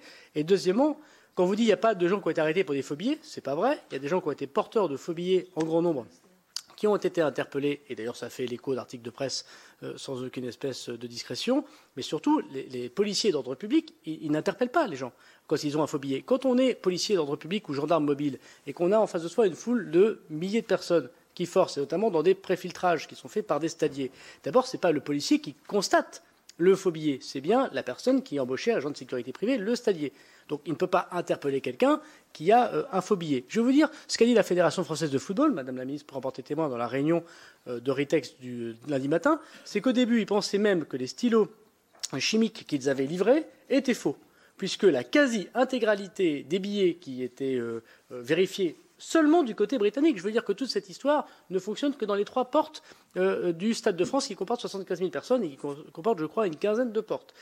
Ils ont tellement cru que c'était faux que tous les stadiers ont stoppé euh, l'entrée en faisant remonter à la Fédération française de football euh, que les euh, stylos ne marchaient pas. Et d'ailleurs, la personne qui était en charge de ça nous a dit, mais on leur a dit que c'est pas vrai, parce qu'ils ont même garanti deux ans. Ils sont venus vérifier eux-mêmes. Et partout ailleurs, les stylos fonctionnaient puisque c'était des vrais billets. Et donc oui, les policiers d'ordre public n'ont pas à ce moment-là interpellé des personnes qui avaient des billets parce qu'ils avaient autre chose à faire ils avaient à gérer une foule avec des enfants, des femmes enceintes, des personnes qui venaient faire la fête, comme dit M. Assouline. Et donc, en effet, euh, la consigne donnée à des policiers d'ordre public, c'est pas d'arrêter des gens qui avaient des billets, c'est de gérer une foule. Je l'assume bien volontiers. Et si c'est ça la faute qu'a fait la police nationale gendarmerie, euh, c'est une faute euh, que l'on peut dire vénielle, mais en tout cas contraire aux règles d'emploi. Je veux dire, évidemment, pour me répondre à M. Durin, qu'il n'y a pas eu d'expérimentation nouvelle dans cet ordre public-ci et dans cette organisation-là. Je veux dire d'ailleurs que la billetterie, que le contrôle des billets, que la diffusion des billets, que l'entrée du stade n'est pas de la responsabilité, vous le savez bien, de l'État du ministère de l'Intérieur. Donc il y a d'autres euh, autorités que vous pourriez tout à fait, si vous le souhaitez, bien évidemment, euh, auditionner. Ce qui a été changé, je l'ai dit, c'est une décision qui a été prise par l'organisateur, comme c'était le cas pour la Coupe de France, de faire des préfiltrages au début, mais qui avait montré son intérêt pour la Coupe de France, pour éviter justement des, personnes euh, trop nombreuses qui étaient, pour ceux qui ont déjà été au stade en tant que simples spectateurs, à l'entrée euh, des tickets, donc on peut comprendre cette décision au Stade de France. Elle a connu cette décision une difficulté du fait que, évidemment, seul le RERD, grosso modo, apportait un maximum de monde, concentré, pas de chance, sur les virages anglais. Fort à Paris, c'était dans les virages espagnols, le RERD, on aurait eu de façon très différente ces problèmes. Et troisièmement, devant des faux billets extrêmement nombreux, parce que papier, personne n'a dit dans cette intervention, mais je voudrais ici le répéter, euh, le fait extrêmement troublant quand même que l'intégralité de ces billets soit en papier, alors que toute la compétition est en billets électroniques et que la plupart de nos compétitions sont en billets électroniques. Je ferme la parenthèse. Effectivement, il y a eu ce, ce nouveau préfiltrage, mais qui était nouveau au sens depuis la Coupe de France. Il a très bien marché à la Coupe de France, et là, il a permis sans doute un autre drame, parce que s'il n'y a pas eu de préfiltrage, ces dizaines de milliers de personnes, avec des vrais, avec des faux ou sans ticket, seraient venues de façon extrêmement nombreuse directement vers les portiques de sécurité, et sans doute que les intrusions auraient été extrêmement massives, et sans doute que le match n'aurait pas eu lieu, puisqu'il y aurait eu envahissement de terrain puisque quiconque a été au Stade de France voit que les grilles, on les voit d'ailleurs sur les vidéos, ne sont pas très grandes, et qu'il est très facile, quand on est extrêmement nombreux et qu'on a débordé le service d'ordre, de rentrer très rapidement sur le terrain. Donc je crois que ce préfiltrage organisé par la Fédération était une bonne chose. On verra le retour d'expérience, il a marché pour la Coupe de France, et il a permis de se rendre compte des difficultés que nous avons eues, mais euh, c'était la deuxième fois que c'était utilisé. Les arrêtés pris par le préfet de police euh, sont des arrêtés qu'il fait de temps en temps, euh, et pas simplement pour ce match, et qui étaient nécessaires pour nos amis britanniques. Euh, qui parfois, comme d'autres supporters, je ne veux poser de questions euh, à personne diplomatique, peuvent consommer de l'alcool. Il est possible que des supporters de football, singulièrement euh, britanniques, c'est possible aussi, boivent de l'alcool avant d'aller dans un stade. C'est peut-être un problème d'ordre public que nous avons parfois. D'ailleurs, les notes le disent. Et qu'est-ce que nous avons fait? Nous avons autorisé à partir de 18 heures la consommation d'alcool dans le stade et non pas aux abords du stade. Pourquoi? Parce que ça force les gens à rentrer dans le stade. Quand à 18 heures, vous avez, vous un public important qui peuvent boire, et qui peuvent boire peut-être parfois beaucoup, et qui restent à l'extérieur quand vous interdisez la consommation d'alcool dans le stade, vous laissez des points de fixation à l'extérieur. Et je reviendrai à la question euh, de M. Assouline, qui prévoyait qu'en effet, le club de Liverpool n'est pas un club comme les autres. Et toutes les notes de renseignement le disent. Madrid, vous rappelle la finale de Ligue des Champions en 2019. Exactement les mêmes problèmes, peut-être que c'est ce que nous aurions dû anticiper, je le dis bien volontiers, que nous avons connus en France. Pourtant, les Madrilènes savent organiser des matchs de football à grands enjeux. Même difficulté de faux billets. Des dizaines de milliers de personnes également en dehors du stade qui n'étaient pas dans le stade avec le club de Liverpool. Je rappelle, à Wembley, euh, il y a quelques années, exactement les mêmes difficultés. Malheureusement, il est certain que le club de Liverpool, avec tout le respect que j'ai pour lui, il y a plein de supporters formidables et très honnêtes, fait effectivement venir pour les services de renseignement des personnes. Dans la note de la DLNH de mémoire, c'est entre 100 et 50 hooligans, ce qui n'a pas eu lieu euh, lors de ce match-ci, mais on se préparait en effet à des comportements différents que les supporters madrilènes. Je le dis bien volontiers. On posera la question de savoir si c'était une erreur, et vous avez raison de, la poser. Je veux dire euh, très rapidement également que sur la question que posait euh, Madame de la Gontrie des comptes rendus, moi j'ai aucun problème à ce que vous puissiez vous les fournir.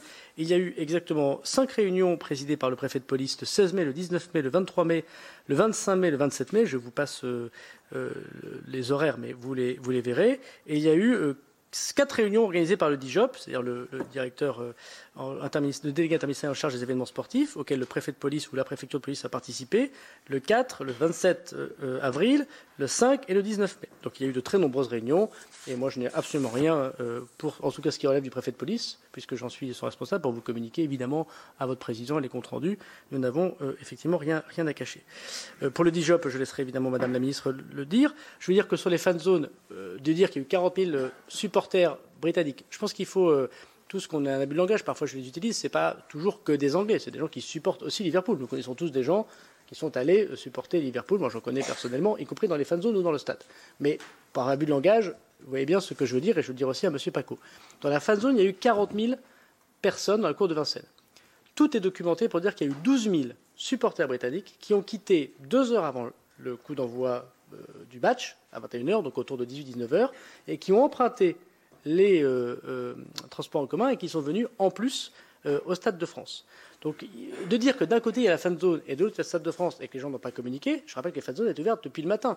Je rappelle d'ailleurs que le préfet de police a eu à gérer depuis trois jours la présence de supporters madrilènes moins, mais britanniques beaucoup sur notre sol, sans que, bien sûr, il y ait eu la fête et qu'il y ait eu de difficultés particulières. Donc je pense qu'on ne peut pas, monsieur le sénateur, euh, mettre exactement de dire ce qui est au cours de Vincennes n'a jamais eu au Stade de France. Là, encore une fois, tout est documenté.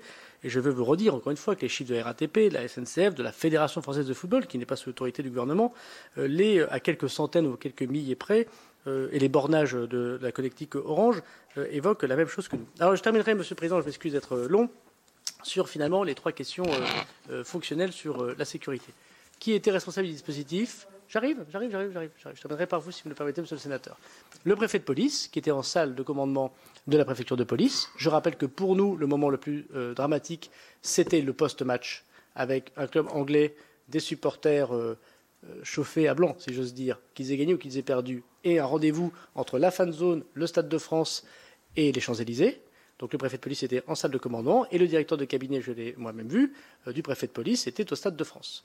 Et quand je suis moi-même monté avec la ministre des Sports euh, euh, au PC Sécurité qui est au Stade de France, il y avait les représentants de l'UFA, les représentants de la fédération, les gendarmes mobiles, les policiers d'APP, les représentants évidemment de la DOPC, sous commandement du directeur de cabinet du préfet de, police. Et il y avait également le préfet de Seine-Saint-Denis, dont vous savez que depuis la réforme de l'APP, il n'a pas de compétences euh, dans l'ordre public. Donc euh, voici les deux personnes qui commandaient ces services. Je veux dire à M. Paco euh, qu'il ne peut pas compter les choses en disant qu'il y avait 80 000 et 100 000 Anglais et qu'on les aurait pas prévus. On les a évidemment prévus. Les points de filtrage de la PAF démontrent qu'ils sont passés évidemment par plusieurs endroits et ils ont notamment privilégié la voiture et les passages en bateau. Je pourrais évidemment le documenter. On les avait évidemment accompagnés. On s'attendait à beaucoup d'anglais sur le sol euh, national. On s'attendait simplement à ce qu'ils aillent dans les fan zones et, que ceux qui avaient des billets aillent au Stade de France. Notre euh, erreur a sans doute été de ne pas voir que des dizaines de milliers de personnes qui n'avaient pas de billets ou des faux billets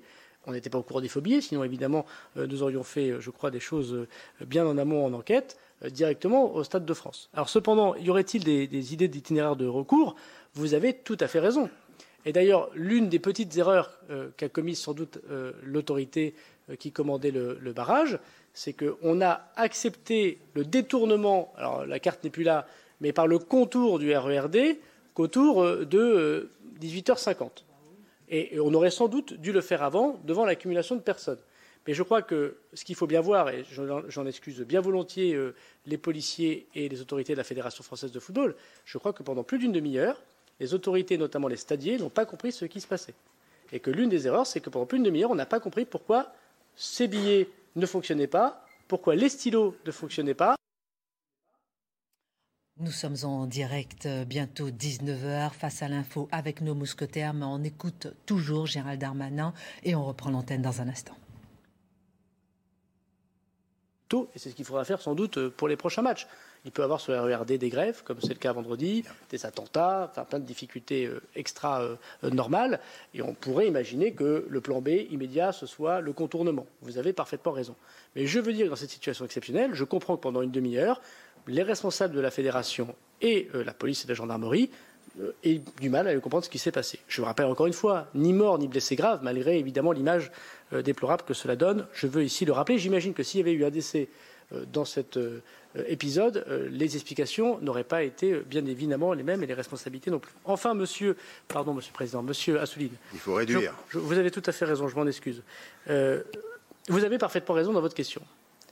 C'est-à-dire que vous avez posé la question, indépendamment de l'ordre public, dont je crois avoir répondu qu'il fallait revoir sur les événements sportifs très certainement, et bien sûr que ce n'est pas un match de water polo ou un match de hockey sur glace. Je voulais leur dire que dans les mêmes circonstances, on a fait deux grands matchs de rugby internationaux à Marseille, avec des supporters parfois un peu durs, où il s'est jamais rien passé. Donc c'est-à-dire que la France est tout à fait capable d'organiser ces événements. Nous ne tirons pas des balles dans le pied en prévision de, de juste polémique électorale, me semble-t-il. C'est aussi, me semble-t-il, une fierté nationale que de pouvoir le faire. Et vous avez tout à fait raison qu'en Euro 2016, les choses sont parfaitement bien passées par le gouvernement de la République et par ses fonctionnaires. Pour avoir, comme j'étais directeur de cabinet d'ancien ministre des Sports en 2012, préparé une des candidatures de l'euro, je sais à quel point, effectivement, les Français savent l'organiser. Et tout en revient à M. Cazeneuve, qui a su bien organiser l'euro 2016 au point de vue de sécurité dans les attentats que vous évoquez. Mais la question que vous évoquez est principale, est-ce qu'on n'a pas fait une erreur d'appréciation en disant accueillons Liverpool, attention euh, à tout le monde, puisque nous avons affaire à des gens, je ne dirais pas dangereux, enfin en tout cas qui ont un certain passé. Est-ce que c'est une question euh, difficile? Il est évident, et toutes les notes de renseignement le disent, que le club de Liverpool pose des problèmes d'ordre public. Non pas tous ses supporters, mais une petite partie des supporters. Et effectivement, le dispositif de sécurité qui a été mis en place est un dispositif d'ordre public important. Et que c'est une erreur sans doute que d'avoir anticipé un hooliganisme qui n'est finalement pas arrivé. Non mais je, et bien sûr, heureusement, parce qu'une foule plus hooligan posait des problèmes euh, évidemment énormes. Mais chacun connaît et comprend ce que je veux dire. Et quand vous parlez de notes de renseignement, comme quand on ne serait pas inspiré, vous ne pouvez pas dire tout euh, et son contraire. Et parce qu'on a libéré le dispositif d'ordre public, qui était sans doute même un peu trop important peut-être par rapport au club que nous recevions, je rappelle encore une fois que pendant toute la soirée, aucun problème avec les Madrilènes, aucun problème avec les autres, nous n'avions pas mis le dispositif de sécurité publique qui permettait de lutter contre une forme de délinquance qui n'est pas euh, structurel à la Seine-Saint-Denis, au Stade de France, je veux le dire, pour éviter les fantasmes, mais qui a été là euh, aidé, pour reprendre le mot du terrain, du fait qu'il y avait des milliers et des dizaines de milliers de personnes en plus qui ne rentraient pas dans le stade, qui étaient étrangers, avec un seul RER e qui fonctionnait quasiment, pas, et qui avait euh, de l'ordre public qui, a, qui est parti du terrain pour pouvoir regarder les grilles. Donc sans doute, pour répondre à votre question, Monsieur Assouline, euh, nous, avons, nous sommes attendus à Liverpool à des problèmes. Les problèmes, on pensait qu'ils viendraient de l'hooliganisme des mouvements de foule violents. Il n'est pas venu de là. Il est venu des. Voilà. Et, malheureusement, je vais vous dire quelque chose. Euh, euh, on, l'anticipera mieux la prochaine fois sans aucune espèce de doute. Et c'est sans doute une explication, je le dis bien volontiers, de ce qui s'est passé ce soir. Merci.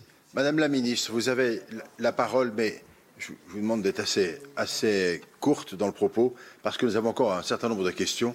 Euh, et il faut que l'on avance. Madame la ministre. Peut-être simplement pour étayer hein, la, la, récurrence des échanges qui ont eu lieu entre l'ensemble des parties prenantes. La première réunion a eu lieu dès le 4 mars, soit Hey, it's Danny Pellegrino from Everything Iconic. Ready to upgrade your style game without blowing your budget? Check out Quince. They've got all the good stuff, shirts and polos, activewear and fine leather goods all at 50 to 80% less than other high-end brands. And the best part? They're all about safe, ethical, and responsible manufacturing. Get that luxury vibe without the luxury price tag. Hit up quince.com slash upgrade for free shipping and 365 day returns on your next order. That's quince.com slash upgrade.